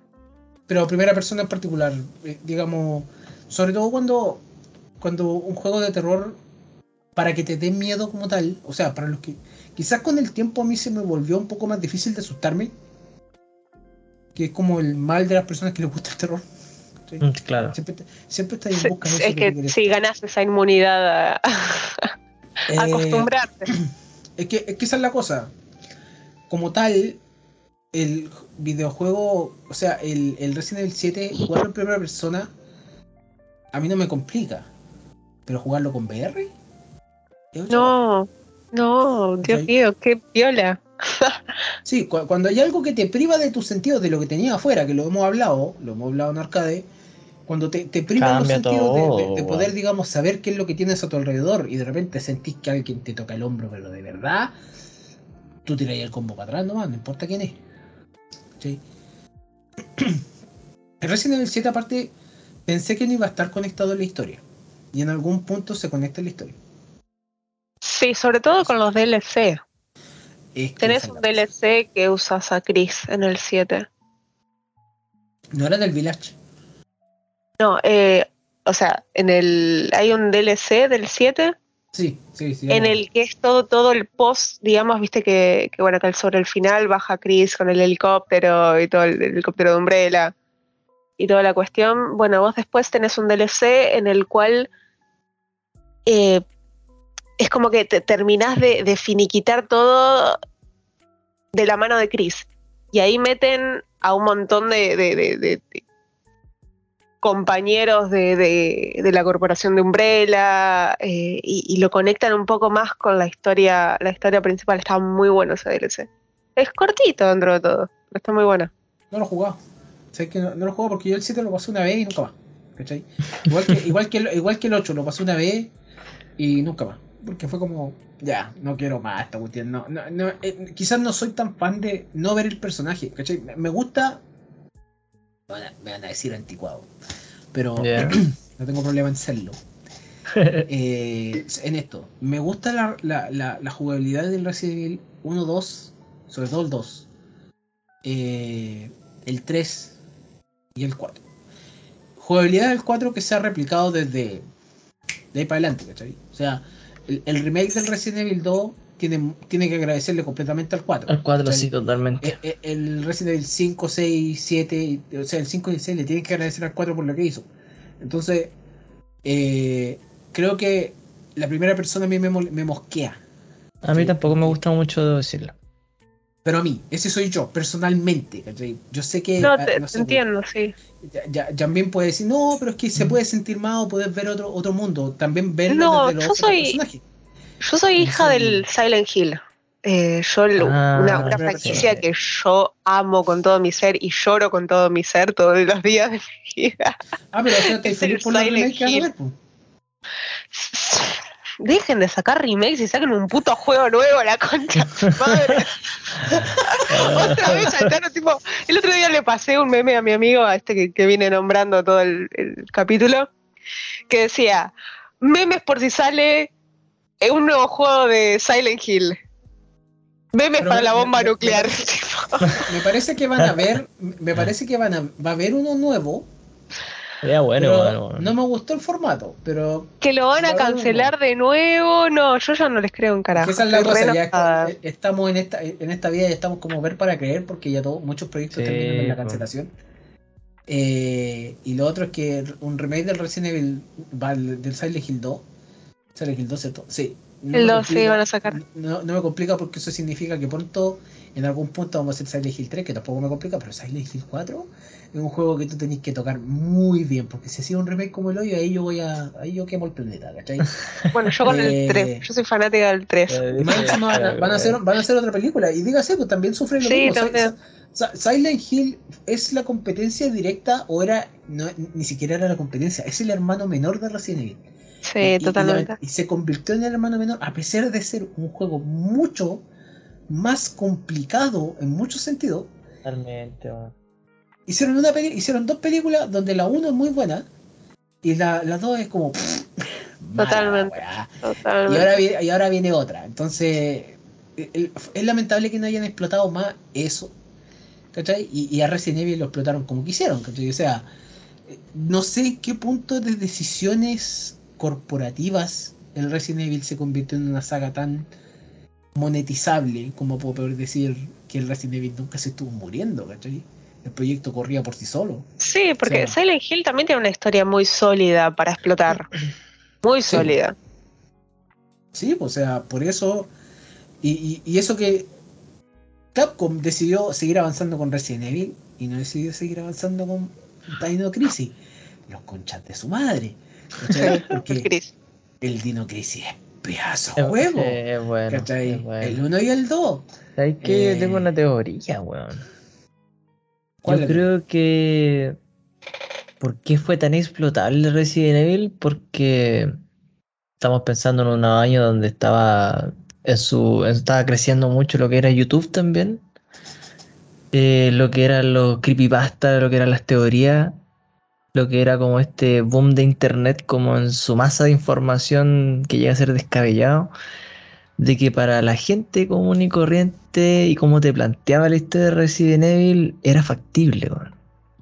Es un mundo factible dentro de un punto así como bien bien agarrado las mechas, ¿cachai? Así como de decir, puta, si te pintan un mundo donde un- una compañía que tiene como una farmacéutica y que se le escape un virus por ahí y salga un montón de zombies, era factible. Yo creo que esa factibilidad hacía que la gente realmente le llamara la atención y se y, y pegara, aunque quizás las películas fueran malas y todo, eh, tenía un enganche. ¿Cachai? A diferencia de Silent Hill, por ejemplo, que es muy paranormal, es muy de, de si crees o no. Difiero. Porque Silent Hill ya, lo que tiene. Justamente- es que justamente estaba pensando en decirte igual que Silent Hill. Porque Silent Hill lo que tiene en, la historia también es todo, todo el mambo que tiene Alesa dentro de lo que es el de lo que es Chernobyl, ¿no?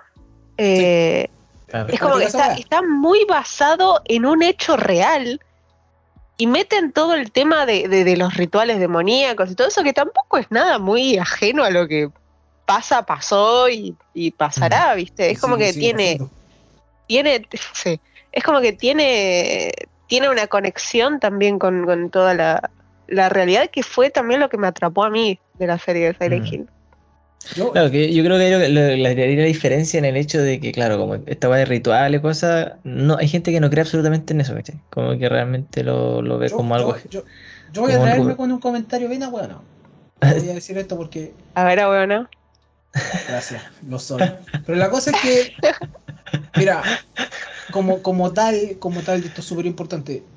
Uno tiene que analizar igual la sociedad cuando analiza cine. ¿Cachai? Mm, Cuando, cuando sobre todo analiza este tipo de cosas. Porque Resident Evil, eh, hay, que, hay que decirlo, los gamers hasta cierto punto éramos nicho. sí. Y éramos un nicho, éramos un nicho donde, ah, los ñoños. Esto, no se diga más. No tengo ningún problema con serlo. Incluso me siento orgulloso de ser un gamer, Desde de siempre. Un gamer de vieja escuela, un ñoño o la weá que sea. Hoy en día es cool, pero yo me siento Hoy día, oye, que sí, weón, que esa va me rabia. Antes era un bicho raro y ahora es cool. Sí. Váyanse a la mierda. Ahora es cool, váyanse a la mierda. Esa- esa- esas cuestiones a mí es como, ah, antes me hacíais bullying porque sí, ah, pero jugaba Ragnarok en secreto, conche tu madre. Ah, el ser el pirata y le metéis plata, Gil Culeo. Andáis, andáis formando puri, no, ya, corta tu weá, pues, sí. La cosa es que, eh, como tal, los gamers éramos un nicho. sí. Y dentro del nicho había más nicho. Resident Evil era el popular, era el chico popular del colegio, la chica Sí. popular del, de- del instituto, ¿cachai? Era la persona con la que todos querían estar, a la que todos querían alcanzar. Mientras que Silent Hill era el weón que se sentaba atrás vestido de negro. Sí, Sí, totalmente. sale gente para los valientes, pues bueno, sí, Sí. está el ¿Cuántas juego. personas? Yo no conozco tantas personas dentro de mi vida, y eso lo- eh, en una experiencia también personal, que me hayan dicho, oye, yo te pasé el Silent Hill este al tiro. Yo no pude, no pude pasar ese ángel porque no soporté, hermano. No, Loco, no. Es, que es un juego denso. Es, un Es juego- difícil, hay caleta puzzle, tenéis que ser a resolver acertijos y aparte te recagáis de miedo, concheto madre. Es que esa es la weá. Soy Es, súper fe. es que, es que, es que literal. el- el- hay- hay- me acuerdo, Silent Hill 4, una de las pocas veces que tú lográis salir de esa maldita habitación. ¿Cachai? Mm, Salí y dais dos, tres pasos y con la gráfica de Play 2, weón, te colocaba una niebla. Y Sí, decías, ¿para dónde voy? ¿Qué hago? En realidad no se ve nada, weón. No se ve nada y literalmente te, te, te coloca en, en- en esa posición de decir, bueno, no sé qué hacer. Entonces, Sí, sí, sí, tal cual. y, y estamos hablando de tiempos donde no habían guías, no habían youtubers, no habían, no habían, oye, te cuento lo que tienes que hacer para poder, digamos, pasar Sí. este juego. Oye, Sí, te cuento tres secretos de Silent Hill que quizás no sabía. El primero se llama Silent, el segundo se llama Hill y el tercero es el 4. Gracias. Gracias, suscríbete a mi video. La, la, la, la, la wea es que- La wea es que. Es que ese es el tema, ¿cachai? Existe el nicho dentro del nicho. Sí. Y, y eso en todo orden de cosas. Entonces, Silent Hill nunca iba a ser, a pesar de que trataron de explotarlo cinematográficamente, y esto volviendo a la línea de, de- de lo que estamos hablando, no lograron hacerlo de la misma manera, porque lamentablemente la gente no prendió con la wea. La gente, fueron los fans, fueron los que tenían que ver la película y decir, lo hiciste bien, hácelo de nuevo, lo hicieron de nuevo, lo hiciste mal, no lo volvieron a hacer. Esa weá deberían haber hecho con Resident Evil. Obvio, Lo hiciste weón. mal, lo hiciste mal, lo seguía haciendo mal, lo seguía haciendo mal por siete, weón. ¿Cachai? Y no aprendí. Digo, abúrrete, weón. Tenía un pro- Yo no sé cómo problema. recuperar la plata, loco. Es Pero que tienen tanta pero es que- guita, tanto merchandising vendían. Sí, po. Cacha, o sea, es que, es que, Es, es es que sé que yo he conocido gente, yo cono- yo he conocido gente que me ha dicho, oye, a mí me gustaban las películas de Resident Evil. Va, ahí hay su revés, tú te sobáis la manito, revés, estúpido, weón. No voy a decirme esa weá.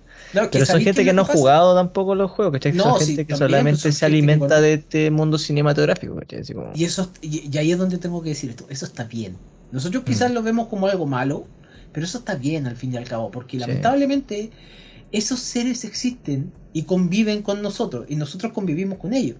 Entonces, literal, eh, o sea, ellos conviven con nosotros y nosotros con ellos. Eh, como tal, tiene que existir este ecosistema para poder decir, oye, ¿sabes qué? Deberías jugar Resident Evil. En algún punto alguien te va a pescar. Sí, pues, Sí. para que se dé cuenta de lo, lo que realmente es bueno. Porque, porque el otro problema viene ahora, nos viene de las películas como tal. Las películas se acabaron y dijimos, ya vamos a tener un descanso Resident Evil 1, vamos a tener. No vamos a haber problemas, ¿cachai? año 2020, 2021 anuncian que eh, Netflix tiene... eh, ¿cómo se llama? La Los- serie, los, ¿cómo los derechos, los derechos de Netflix los compra los compra Netflix. Y eh, no esto fue el 2017 por si acaso. Y literalmente eh, con un guion escrito por personas que saben de terror pero pucha hoy en día no sé Discutible, discutible. eso ya todo es discutible o todo es, eh, digamos ver para creer. Sí. aparece el hecho de que van a grabar una película que se llama Resident Evil Welcome to Raccoon City Sí, Dios mío. que va a englobar Resident Evil 1 y 2 En una película. en una sola película. Ah, Está mira, en este momento en HBO Max. Yo le digo el tiro, la película es medio. Yo lo puedo decir así, es término medio. A pesar de que la película sigue un canon, se equivocó un poquito con algunas cosas con los personajes. No hay problema. Pero siguió por lo menos un canon. ¿Cuál es el canon que siguieron? Aparece un Tyrant, ¿cachai? Que eso para mí es súper importante, que aparezca un Tyrant, que aparezca la, la, la, la clase alfa del virus que existe y predomina en el momento, ¿cachai? Claro. O sea, cuando tú creíste derrotar a Nemesis en algún momento, Nemesis se transforma en esa masa, weón, perro, weón, rara, weón, que tenéis que derrotarlo con un bazucazo y no con una empresa gigante como lo hacía en el, en el remake del 3, po, weón, ¿cachai? Vale. Eh, creo que esta película falla por tres motivos. El primer motivo es quizás tratar a los zombies como algo más que zombies. Cuando en este punto de la historia todavía no puedes hacer eso. No, po. ¿cachai? Todavía no puedes hacer que, que, no sé, que hay una mente maestra controlando a los zombies, como en Resident Evil 4, ¿cachai? O sea, en el 1 y el 2 básicamente nadie sabía qué cresta estaba pasando todavía, po. Esa es la cosa. Y se da a entender, ¿cachai? Tenemos que, eh, ¿cómo se llama? Eh, hay un Chris que está perdido, hay un León que parece que el loco fuma más hierba que cualquiera, eh, y hay una Claire que por lo menos lo hace bien, y hay una Jill que por lo menos representa mucho lo que es Jill Valentine. No hay un Barry. ¿Por qué? ¿Por qué no meten a Barry? O sea, me ¿Cuál es su una- problema, weón? Es muy funeque, será muy Eh, funeque, hermano. No, no, pero es que eh, aparece eh, Tom Hopper, ¿cachai? Que eh, ese también termina siendo Albert Wesker. Tom Hopper, el que sale como número uno, el hermano gorila, en Umbrella Academy. Por si acaso. Ah, ya, ya, ya, ya, ya, ya, ya. Sí, y aparece eh, William Birkin. Y William Birkin es el que se transforma en el Tyrant, el Tyrant gigante que tiene el ojo en el hombro, ¿cachai? Ah, Ese claro, el primero, pues, el que, el que se, func- se pegó Eh, la eh, eh, inyección. si, si no me equivoco, el segundo o el primer Tyrant, porque el primer Tyrant O era una hueá rara, porque no me acuerdo Sí. específicamente. Entonces, como tal, es como súper cuático a dónde fueron, y cómo, pero terminan la hueá en el tren. Esa es la hueá interesante. Terminan en el tren, terminan disparando, terminan haciendo una pelea que es muy video, videojugable al mismo tiempo, ¿cachai? Y cinematográfica, a pesar de. Pero lamentablemente el fandom no conecta con la película porque lamentablemente ellos querían más. O sea, para empezar le tiraron hate al, al, al león, eh, así como a otros personajes más. Entonces, fue raro, pero fue un Resident Evil que podría, si es que deciden hacerlo, no sé sobre todo, pero si es que deciden hacerlo, crecer desde ahí sería lo más Resident Evil que podría hacer la saga. Ya, pero ¿tú crees que fue un poco ambicioso embarcar los 1 y 2? creo que fue ambicioso. Creo que literalmente si quieren agarrar a la gente, es como lo que hemos discutido alguna vez con nosotros con, oye, te lo digo al tiro, y te pregunto, Jambin, ¿cómo haría una película de Warcraft? Mm, qué difícil pregunta igual, pero ¿Cuál es la saga? Ya, te lo, te lo pregunto más específico. ¿Cuál es la saga que pondríais dentro de la película de Warcraft para que la película de Warcraft resulte? Como fan te lo digo, ¿cachai? Está difícil tu pregunta, weón. es una pregunta muy difícil porque es una porque podría meterte 20 mil millones de cosas. Yo que soy un fan que me encanta el lore, Guerra de los Ancestros. Yo metería una Guerra de los Ancestros en la película. Listo, metí en la guerra a los ancestros. Probablemente la gente engancha el tiro con los dragones. ¿Cachai? O con la weá que sea, con la weá que salga, la gente engancha. Rafa, tú, Con Warcraft. Uf. Mucha Mm, historia para. Sí, weón. Es que, yo- es que yo me sé la respuesta específica, pero yo, yo sé que mi respuesta va a ser Warcraft 3. Eh, eh, estaba Sí. pensando en la misma weá, hermano, que para mí fue como lo que me enganchó más de Warcraft, Warcraft 3. Y literal, la campaña de Artas. No Sí. cualquier Sí, Warcraft verdad, 3, es es la verdad. campaña de La Artas. campaña de Artas. ¿Cachai? La- en la- en la- Verdad. cuando tenéis que ir a, antes de que se corrompa, es como intenso Sí, emocionalmente. a- hasta que se corrompe. Tú Sí. dejáis la película, y esto solamente pensando desde un punto de vista de fan, tú dejáis la película en el momento en que dices destronándote padre y la película queda por Ah, tenéis toda la raja peluda, y tú- decís- y, tú decís, y tú decís, ok, quiero ver que- lo siguiente que va a Es pasar. que me quiero estoy ver pensando hasta la, cine- la cinemática que te tira la weá y ya. li- literal. Y, y- y literal, porque la escena esa está tan bien hecha, weón. Ni Sí. siquiera se ve cuando le mete la espada en la garganta, literal. Le- Ah. Ni siquiera me molesta es que una- esté en es. No, nada. Es que esa es la cosa. Por eso te digo, Rafa. ¿Cachai? Porque tú no has, no has respondido. O ya dijiste Warcraft 3 igual. O sea, coincidí, cuando dijiste dije, bueno, sí, porque estaba pensando en cuando yo jugaba y la historia y todo, y lo, a mí lo que me enganchó de Warcraft fue fue Warcraft 3. Es que es la respuesta, Sí. sí, totalmente. Sí, bueno, Es eso la fue lo que me enganchó con todo, hermano. Resident Evil también tiene una respuesta. ¿Qué parte de todos los juegos de película, para mí por lo menos, es Resident Evil 3? Sí, Sí, o sí. ¿Cachai? Si tú haces Resident Evil 3, la cinemática de inicio del Resident Evil 3, ¿se acuerdan cuando aparece Jill diciendo que el, el tanto de septiembre cagó Raycon City, ¿cachai? Se fue a la mierda esta weá y aparece ella sola. Tal cual como fue el final de la primera, si no me equivoco. La primera Resident Evil hizo eso, ¿se acuerdan? Que con, con Alice, al final de la película, aparece afuera y está todo el pueblo destruido, está todo palpico. Es la simulación de lo que pasa con Alice, o sea, con, con Jill. Pero no lo hicieron. Entonces, hacer Resident Evil 3 como primera película es el enganche necesario para meter a los fans. Con un buen Nemesis, con una buena historia, con buenas cosas para poder decir hay que destruir esta ciudad. Y después que te cuenten, que es lamentablemente una forma de contar películas, ¿cachai? Que contar la misma historia dentro del cine, es te haces este enganche y tú necesitas ese enganche para poder, digamos, hacer Volver atrás. la- volver atrás un poquito. ¿cachai? Sí. No Sí, irte 100 años atrás, no, Sí. volver atrás un poquito, ¿cachai? Y es como lo único que tenían que hacer, es, es lo único que yo he pensado, eh, cuando de repente es como, bueno, necesitáis que esta historia hacerla, ¿cachai? Cuando me dicen, va a haber una película de God of War, puta, ¿cuál de todas las historias de God of War me van a hacer? Claro, es amplio Sí. el mundo también de Oh, weón, me- te apuesto, me van a hacer esa historia de mierda donde conoce al hermano, weón. Si no queremos esa weá, queremos ver cuando el weón mata a Ares. No Sí. cuando el weón mata al hermano, ¿cachai? Tenéis que irte a lo, a lo más emocional, pues, primero. Y después Tenéis que estar ya. Sí. Eh, Pero en cambio se, se, se esfuerzan en construir. Pero hoy en día, hoy en día, y esto también ustedes se han dado Por cuenta. eso no soy directora de cine. Igual pe- pe- pega difícil. eh, a mí me gusta. A mí, pero la, la, la cosa es cómo y el cómo y qué, ¿cachai? Porque cómo hacer la película y qué te la mantiene. Y hoy en día el cómo hacer la película es algo de plata.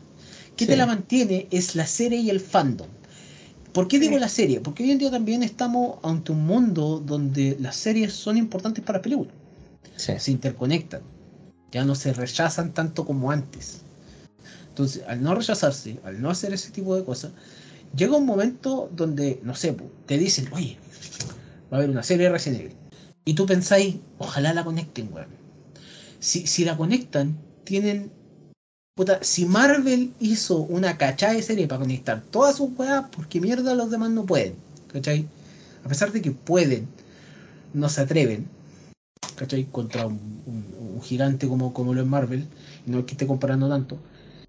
Pero te aparecen en el gúmeno gigante a decir que, oye, no, es que la serie Resident Evil yo no sabía que existía la película.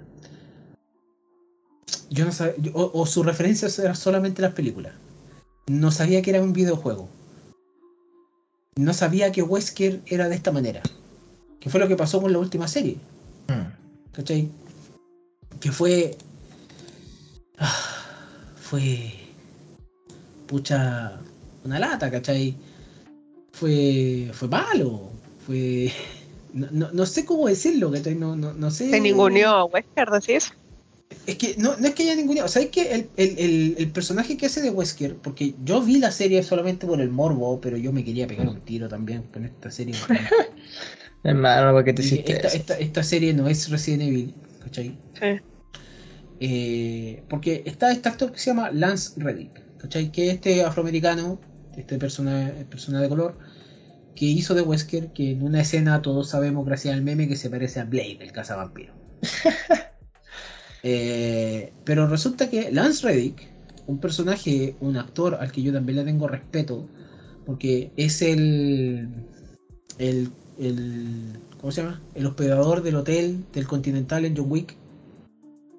¿sí? Ah, Él es, eh, aparece en otras películas también, pero y algo súper importante, él sale en la industria de los videojuegos. Él es eh, Silence, no sé si ustedes han jugado el Horizon Down.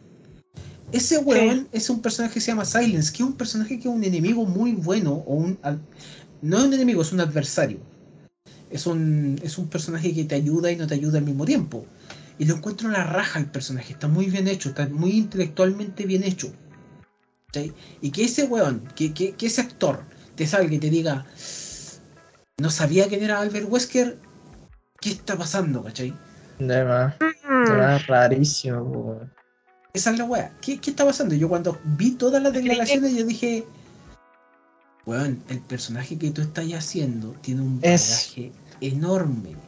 Es como lo, fundamental, pues, weón, ¿cachai? Wesker es la columna vertebral de Resident Evil, sí. Sí, Wesker es la, sí, no sé si la columna vertebral, porque para mí la columna vertebral es eh, como tal es más los personajes principales. Y este weón del Wesker es el cerebro, creo yo. Porque si no fuera por Wesker, nosotros no tendríamos ninguno en el juego. Sí, Claro. po. O sea, es como lo fundamental, fundamental, pues. Sí, ese fue el weón que dejó la cagada en el mundo, literal. La Entonces, traición de Walker, sí. La- Sí, es la tradición de Wesker. Y creo que haber dicho eso, haber, haber entendido que la serie la hicieron gente que no era fan de la saga, o sea, que no sabían nada, me dolió. Sabes que yo de- haría la fan. comparación así como brígido.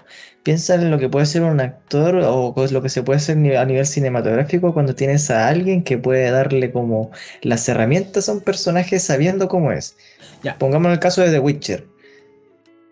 Sí, Henry Cavill, el weón es fanático de The Witcher.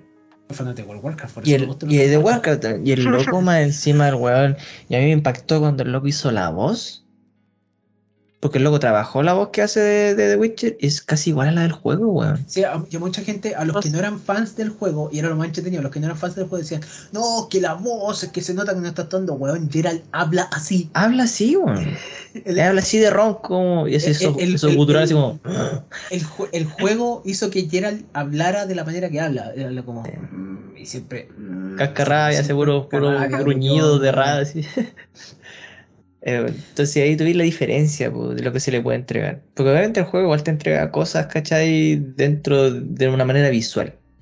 Y si obviamente tú tenías una, una franquicia que la sigue levantando una fanaticada que a pesar de todas las decepciones existentes sigue viendo la Todavía wea. están ahí, pues, weón. Todavía, todavía. Yo me considero esa weá, pero todavía estamos. Todavía estamos diciendo, weón, en algún momento va a llegar el salvador de esta weá. Y va a decir, weón, esta película es buena. Esta serie es buena.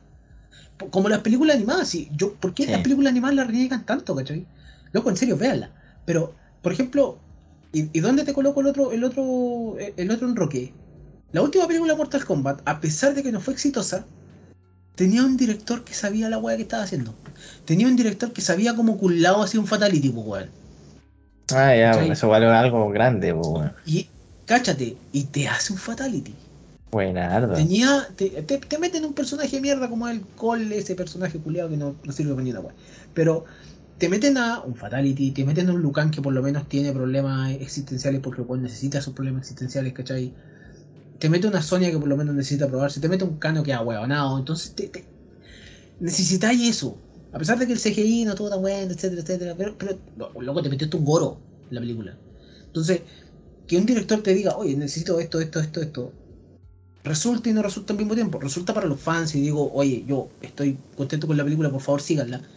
Por favor, aváncenla. Sobre todo por cómo termina. No sé si ustedes vieron la última Mortal Kombat. No, no. La escena final aparece un, un cartelito que dice Cage. Nada más. Ah, Nada más. Eh, Y yo por ver a Johnny Cage en una película, yo feliz, ¿cachai? Eh, Ese que es un personaje tan icónico, Un weón. personaje icónico de Mortal Kombat a, esta altura. Aparte sería emocionante y chistoso a la vez. Eh, versus una serie y un, un guionista, directores que no saben qué carajo. Hoy, ¿sabes que te traigo una, una franquicia millonaria? Toma, aquí tenéis Resident Evil. Eh, ¿Y ahí qué hago con esta weá? No, tenéis que hacer una serie sobre dos niñas. Porque woke. Y porque eh, estamos en el 2021-2022 y necesitamos que la gente entienda que las protagonistas se quieren mucho, pero al mismo tiempo no se quieren. Y como toda relación familiar. Ya, te, hago una serie muy buena. Y te crea un- una, un- un- una basura. como esa weá?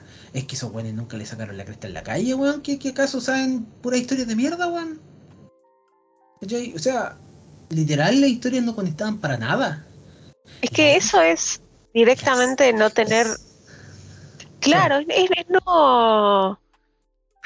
No tener idea sobre qué estás trabajando. Es no, no tomarte la mínima investigación de. Sí, de, de, de saber el origen, el- la misma historia de Wesker en sí, eh, de, de saber de dónde vienen, ¿viste? Pa- para, mí, para mí fue eso. No me interesa lo que estoy haciendo, estoy haciendo en base al argumento que me dieron, sin investigar y darle personalidad, darle sentimiento, darle identidad. La- la- la- sí, es que esa es la cosa que, que pasa. La serie se convierte ya más en un drama, en un teen drama, ¿cachai? Más que en, un, en una serie de, de Resident Evil como tal. ¿cachai? Ni Walking Dead se atrevió tanto. Esa es la cosa.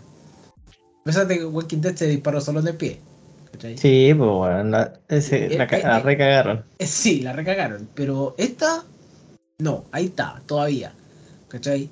Y, y es lamentable porque el hecho de que estuvieran tan felices y, y el hecho de que también la personaje principal supiera sobre los juegos y le hayan cancelado la serie después de la temporada es el resultado de, los, de, de los, de los productores y gente para arriba que no estaban y que no sabían qué mierda iba a pasar. Si tú crees que haciendo series porque sí le va a gustar a la gente, va a decir hagan más, no se trata de eso. Claramente. trata- por lo menos cuando tocas el tema de los videojuegos, los videojuegos pueden ser una fuente de plata inagotable. Lo sabemos. Estamos en el medio nosotros, o sea, cada cierto tiempo nos chupan con un DLC y cagamos, ¿cachai? No- o una expansión nueva cada dos años, un juego nuevo. Ya, Y, de, y, desangras tu billetera. estamos acostumbrados, weón. Si antes los juegos costaban 20 lucas, ahora cuestan 50, ¿cachai? Ya estamos acostumbrados al, al- al hecho de que tú tenés que, para poder sostener tu vicio, tenés que trabajar, ¿cachai? O tenés que generar, más allá de eso. Pero con, la- con las películas y series no, pues, weón. Si la película es mala, si la serie es mala, lamentablemente, hoy en día todos son críticos, incluso nosotros. Entonces, lamentablemente, es lamentable lo que, lo que pasó con la serie de Resident Evil, pero bueno. El dolor se pasa con la siguiente sección que tenemos en este podcast. Me estoy convirtiendo en un presentador de sábado gigante ya, weón. Sí, ya. Eh, Bueno, los cabros. Llegué. Llegó el conejo desde el más allá. Directo para presentar y traer mi sección. La mejor sección del Club de la Esquina. Las preguntas raras de conejo. Adentro la intro. Preguntas raras de conejo. eso lo, hizo él, por si acaso. Ya. Primero que todo quiero darle la bienvenida como parte del plantel oficial de Club de la Esquina Podcast. Eh, espero que lo pasen muy bien siendo parte del equipo del staff oficial, ya ahí eh, saliendo de arcade y poniendo su pie en las grandes ligas para que empiecen, para que empecemos en realidad a hablar de películas, series, etcétera, de lo que se nos decante. Eh, y como no podía faltar, no pueden comenzar eh, con el pie izquierdo, vamos a partir con el pie derecho como se debe, con mis preguntas raras. Así que voy a comenzar con las preguntas. Vamos, pregunta número uno. ¿Qué historia les gustó más? ¿La historia de Leon, Chris, Jill o la de Ethan Winters? Mm. Hay que responder la web. Ojo, ojo, ojo. Pero me pregunto, de Leon, eh, ¿Del 2 o del 4? Yo creo que todas. Yo creo que esta pregunta Todas. por todas. ¿eh? Ya, yo creo que me, yo me inclino por Leon porque es mi personaje favorito. Igual terrible rancio, sí, lo pesco eso, ¿qué pasa? El, igual es un personaje como muy, muy cliché quizá, muy típico gringo, rubiecito, ojos azules, pero me gusta por el, por la evolución del personaje. Porque pasamos de un loco que iba recién entrando a una comisaría cuando queda la cagada en Raccoon City a un agente del gobierno, el loco tratando ya de buscar como, como ya conoce a alguien como que ya vivió, como sobrevivió toda esta exper- experiencia de, del desastre de, de los zombies, ¿cachai? En su, en su inicio, a alguien como con esos conocimientos, esa experiencia, llevarlo al nivel de agente como privado casi, eh, o especial dentro de, de la historia, me pareció un crecimiento de- muy interesante, muy interesante. Y eso, Me encantó, me encantó. me encantó porque primero que iba a mencionar a, a Leon, eh, pienso literal, tipo, dijiste lo que pienso. Pero para no ser reiterativa, bueno, yo soy una gran fan de Wesker, pero, pero, eh, me gusta muchísimo y creo que ahí es donde vuelvo a citar a, a Silent Hill, porque sí, soy una gran fanática de Silent Hill, por si no se dieron cuenta. Me gusta mucho la historia del 7. ¿Te gusta La de? Ethan, cómo se relaciona todo lo de Ethan, lo de Mia, con, con Ivy. La historia de Ivy, cómo ponen todo lo paranormal, que en realidad era un, era un hongo, como ya sabemos. Pero ese, ese, ese toque paranormal, tipo el, el- el hongo fumado. Sí, la, la, calla- la callampa. El toque. el toque paranormal que da a mí me, me, me, me gustó mucho. Me gustó mucho el, el personaje de Ivy. Bueno. Yo soy fan. Yo voy a ser el, el disidente. No. Eh, Chris. Creo que la, la historia de Chris me gusta bastante porque el loco se fue a la montaña volvió bufeado, así. Ah, demasiado. loco, loco, el manso cambio, weón. Sí, weón. Sí, yo me acuerdo, presiona B y le pegáis a esa roca para poder digamos, encarar a Wesker en la lava. El verdad, Silent 5. Súper creíble. Pero más allá de eso, la historia de Chris me gusta porque Chris es el héroe que nunca va a dejar de ser héroe y está condenado a ser el héroe a pesar de todo. Y se nota también en el Resident Evil. Me parece que, en- a pesar de que yo no he jugado el DLC, me acuerdo que yo vi la cinemática. Y, y se basa mucho en la. eh, Es el personaje que tiene que tomar la decisión difícil y que sabe tomar la decisión difícil. Mucha gente se ha sacrificado por hacer que Chris viva. Si no me equivoco, en el 6, Sí. el- el- el- su, su amigo soldado se, se sacrifica por el que está todo infectado. Entonces, Chris es súper buen personaje para mí, porque él era el líder que al final no quería ser el líder, que es lo que pasa en el, en el Resident Evil 1. ¿Sí? Se pierde Wesker y el que queda al mando ni siquiera es Barry, ni siquiera es Jill, es Chris. Lo que Entonces- tiene Chris es que sufre ese liderazgo. Sí, su- él sufre vive el liderazgo. sufriendo, él- Sí, todo el tiempo meten gente que, que- que él está perdiendo, todo el tiempo gente. Eh, Chris siempre se Ok. pone la capa.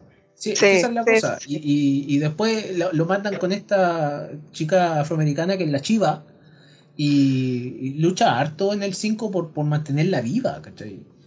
Eh, o lo que sufre también cuando encuentra a Jill que está controlada. No, eh, Chris es un personaje que a mí me gusta bastante y que cada vez que puedo jugarlo, lo juego. Ya, y- ya sea en cualquier juego, porque hasta sale del Marvel vs. Capcom, o sea, imagínate.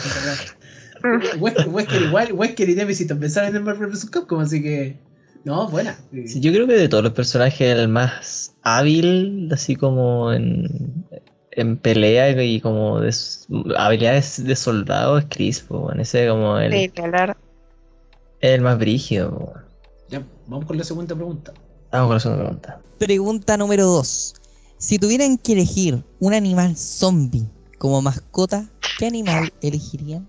Y sí, el líker también cuenta. Ay, Animal zombie, weón. Yo creo, Dale. creo que elegiría las mutaciones esas raras de cocodrilos de Raccoon City. Oh, ya.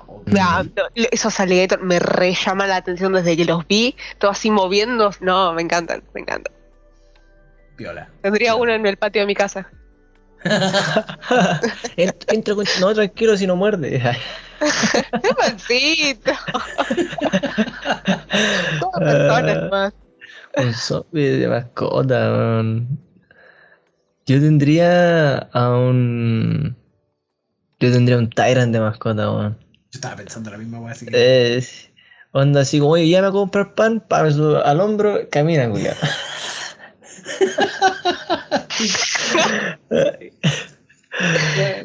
Me recuerda como una wea Chaman King, así como tener una marioneta grande así. Llame, llame, weón. Yo creo que eh, después de escuchar la respuesta del Tyrant, que es lo que yo estaba pensando también, creo que como tal tendría una mascota, bueno, mascota zombie, como tal, el- los perros del, del primero. Mm. Pero dos o tres perros, literal. Para el weón que le quiera pegar a los perros, cagaste. Te comen vivo. Eh, Te comen vivo. Eh, La jauría. Sí, tendría a los, a los, a los Doberman zombies. Creo que son, son, son muy bacanes. Es que, ¿cómo están hechos esos perros? Son muy bacanes. Siento que siempre han sido muy bacanes ese, ese tipo de, de perros. Vamos con la tercera. Question número 3. ¿Daddy Jack o Nemesis? Mm, Yo voy por Nemesis, por si acaso. Sí, igual. Eso es todo fácil. No sé, por la, falta la Yasmin. Nemesis, totalmente. No hay ninguna duda al respecto. Yo, yo, yo, yo incluso cuando el, el conejo me envió esta pregunta, yo le dije, te falta el Tyrant, weón, pero no, no importaba. madre. Pregunta número 4. Si tuvieran que elegir entre tener la hermosura y las habilidades combatísticas de Leon o tener las gafas de Wesker, ¿por qué seguirían eligiendo las gafas de Wesker?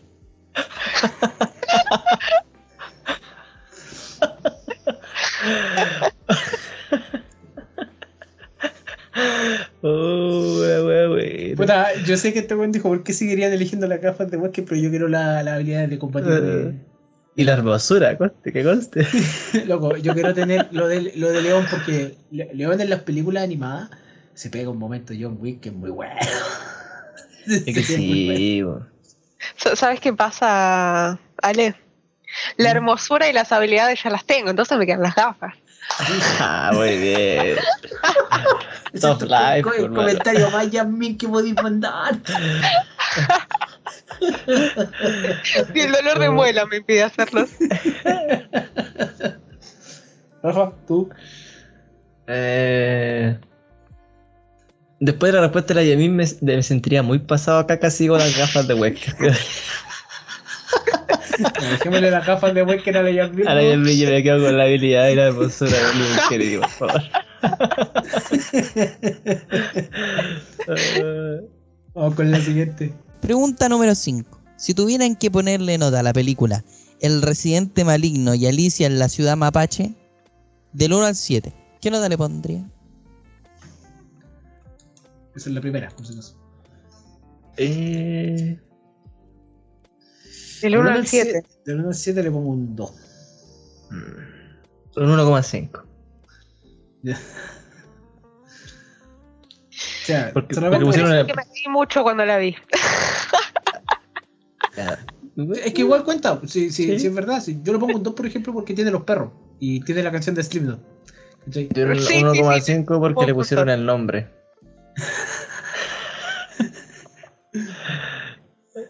Vamos con la siguiente. Estuvo muy fácil esa.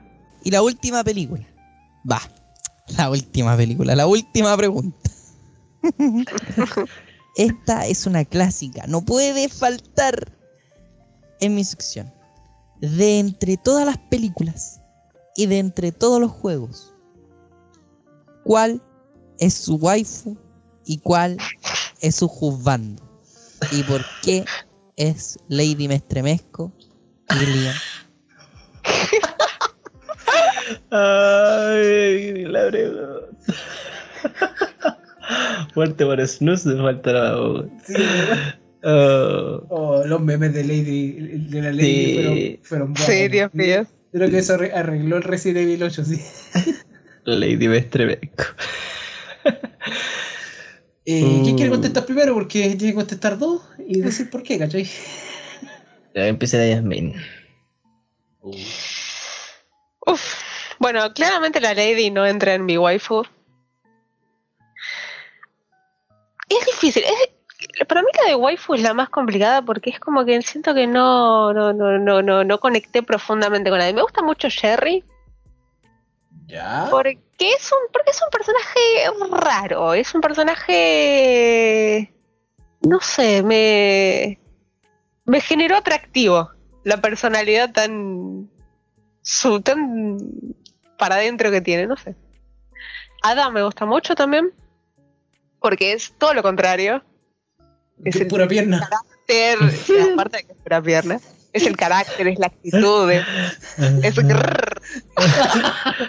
Ah, tipo, es, sí, mamita, soy toda tuya. Bueno, oh. Ya, y Y- ju- jugando. la respuesta del jugando creo que es la más fácil de todas porque tipo, de acá hasta Japón, Chris. Yo le doy al cliché porque Chris es un papacito. Es un papacito con, todos los esteroides que quieras, pero sigue siendo un papacito porque es un hombre sensible también, muchacho. No es solamente músculo. ¡Es perfecto! El hombre sufre, sí, es verdad, es verdad. Los amo. Ya, voy yo y después Rafa, porque para Vale. tener el orden. para mí, waifu es fácil. ¿Cachai? Eh, es Jill. Literal, Jill del Resident Evil 3. Eh, es porque prácticamente es verdad. Los gamers teníamos que fijarnos en las figuras eh, femeninas de los videojuegos. Por ende, por eso hice la talla del, de, de Lara Croft hace un tiempo atrás. y a pesar de que no soy parte de eso, pero Jill quizás tiene que haber sido ese, ese, ese personaje que, que, que despierta cosas, ¿no? Dentro del, del juego. A pesar de los polígonos, a pesar del, del, del, del 2D eh, y del 3D. Pero de verdad, o sea, Jill es como el personaje ese que, que yo me sentiría seguro de tenerla a mi lado, ¿cachai? Me protege Y- cualquier cosa. Me protegería bastante. Y aparte, eh, sabe resolver puzzles. Muy bien. Mm, Y sa- y sabe matar al Nemesis, que es lo más importante. Es el balance. Hay- hay- sí, hay un balance. Y juzgando, yo sé que podría ser Chris y todo, pero yo voy por Barry, ¿cachai? Porque. Esto es tu decepción más grande, weón. Yo creo que no he la- parado de hablar de Barry en todo el lo- capítulo. lo- loco, es el único personaje en todo Resident Evil que tiene barba, weón. Eh, sí. Mal, mal, qué observación. Eh, Loco, ¿cómo no se dieron cuenta de que no existe un personaje con barba más allá de los zo- eh, Hay unos zombies que tenían barba, pero weón, ya, pues eran más feos que la cresta. pero no, Barry, creo que. Creo que el hecho de que a mí siempre me gustó Barry porque es, ese, ese nivel donde baja el techo. Y no me acuerdo qué es lo que tenía que pasar. ¿Sabes qué? No me acuerdo específicamente, pero o el techo bajaba y te mataba, o el techo bajaba y Barry abría la puerta y te entregaba la Magnum. ¿Cachai? Eh, Ah, verdad, weón. Sí, entonces por eso me acuerdo siempre de ahí Barry, Barry va adelante de ahí. Y aparte, aparte es un papá. Estamos hablando de que el loco es papá. Resident Evil Revela- Resident Evil Revelation, por si acaso, el 2, si no me equivoco. Así que esas serían mi- mis elecciones. Eh, me parece excelente. Bueno, ya mi husbando sería Chris y mi waifu Leon Kennedy.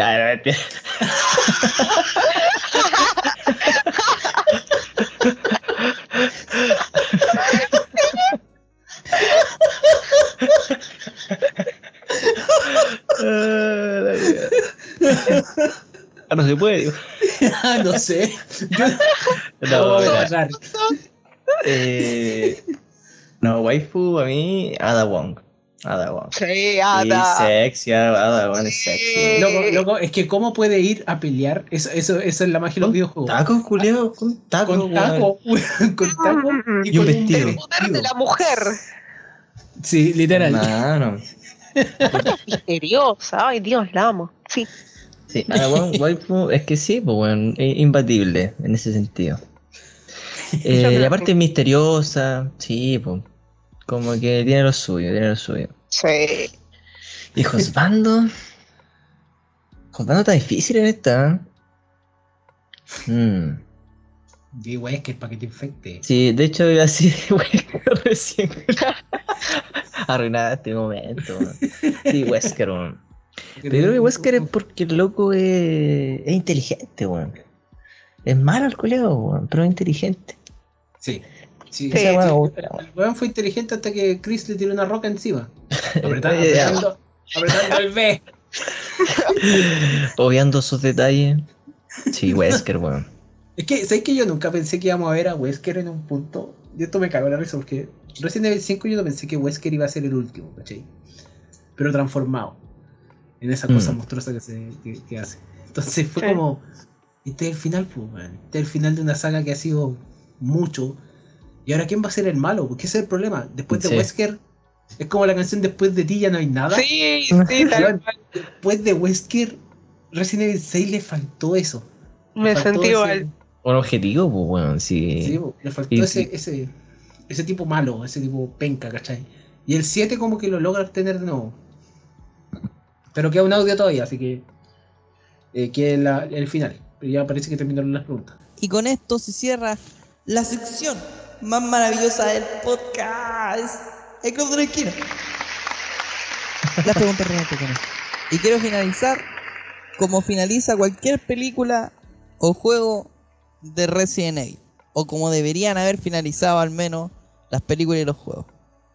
Con una explosión.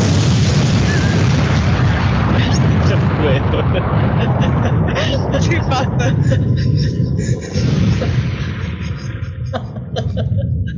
Sí pasa. Oh, está re loco. oh, la wea buena. En algún momento van a tener la oportunidad de conocerlo en persona. Eh, hablamos pura weá, y es verdad. Eh, no hay capítulo Club de la Esquina donde no, no podamos cancelar a Conejo. Eh, eh, así que llegamos al final. Eh, duramos bastante.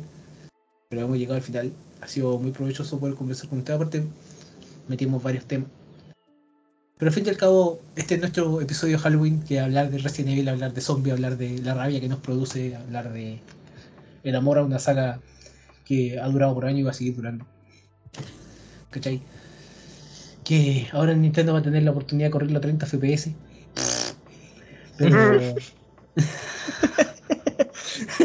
Oh, la wea. yo siempre que le puedo tirar bardo a Nintendo, lo hago, weón. Yo no Sí. tengo ningún problema. Eh, pero eso, o sea. Esas son mis palabras finales, así que ustedes pueden decir palabras finales ahora. Em, yo agradezco esta invitación, de verdad que lo pasé muy bien, weón. Se conversó harto, se disfrutó. Y siento que igual por lo menos fue un, capítulo interesante porque Resident Evil involucra muchas cosas, bueno, desde lo cinematográfico hasta los juegos de video, de que yo creo que para nosotros tres viene desde muy niño todo esto, ¿cachai? Entonces es algo especial, tiene un, lugar especial en esta saga en nuestros corazones. Así que bacán por estar acá. Aplausa. me tocó, me tocó. sí, obvio, muchas gracias por la invitación. Eh, la pasé súper linda. Me divertí mucho. Disculpen que no, no pude hablar mucho porque tengo un dolor de muela que me está matando. Pero porque te pusieron eso, elástico. Pues.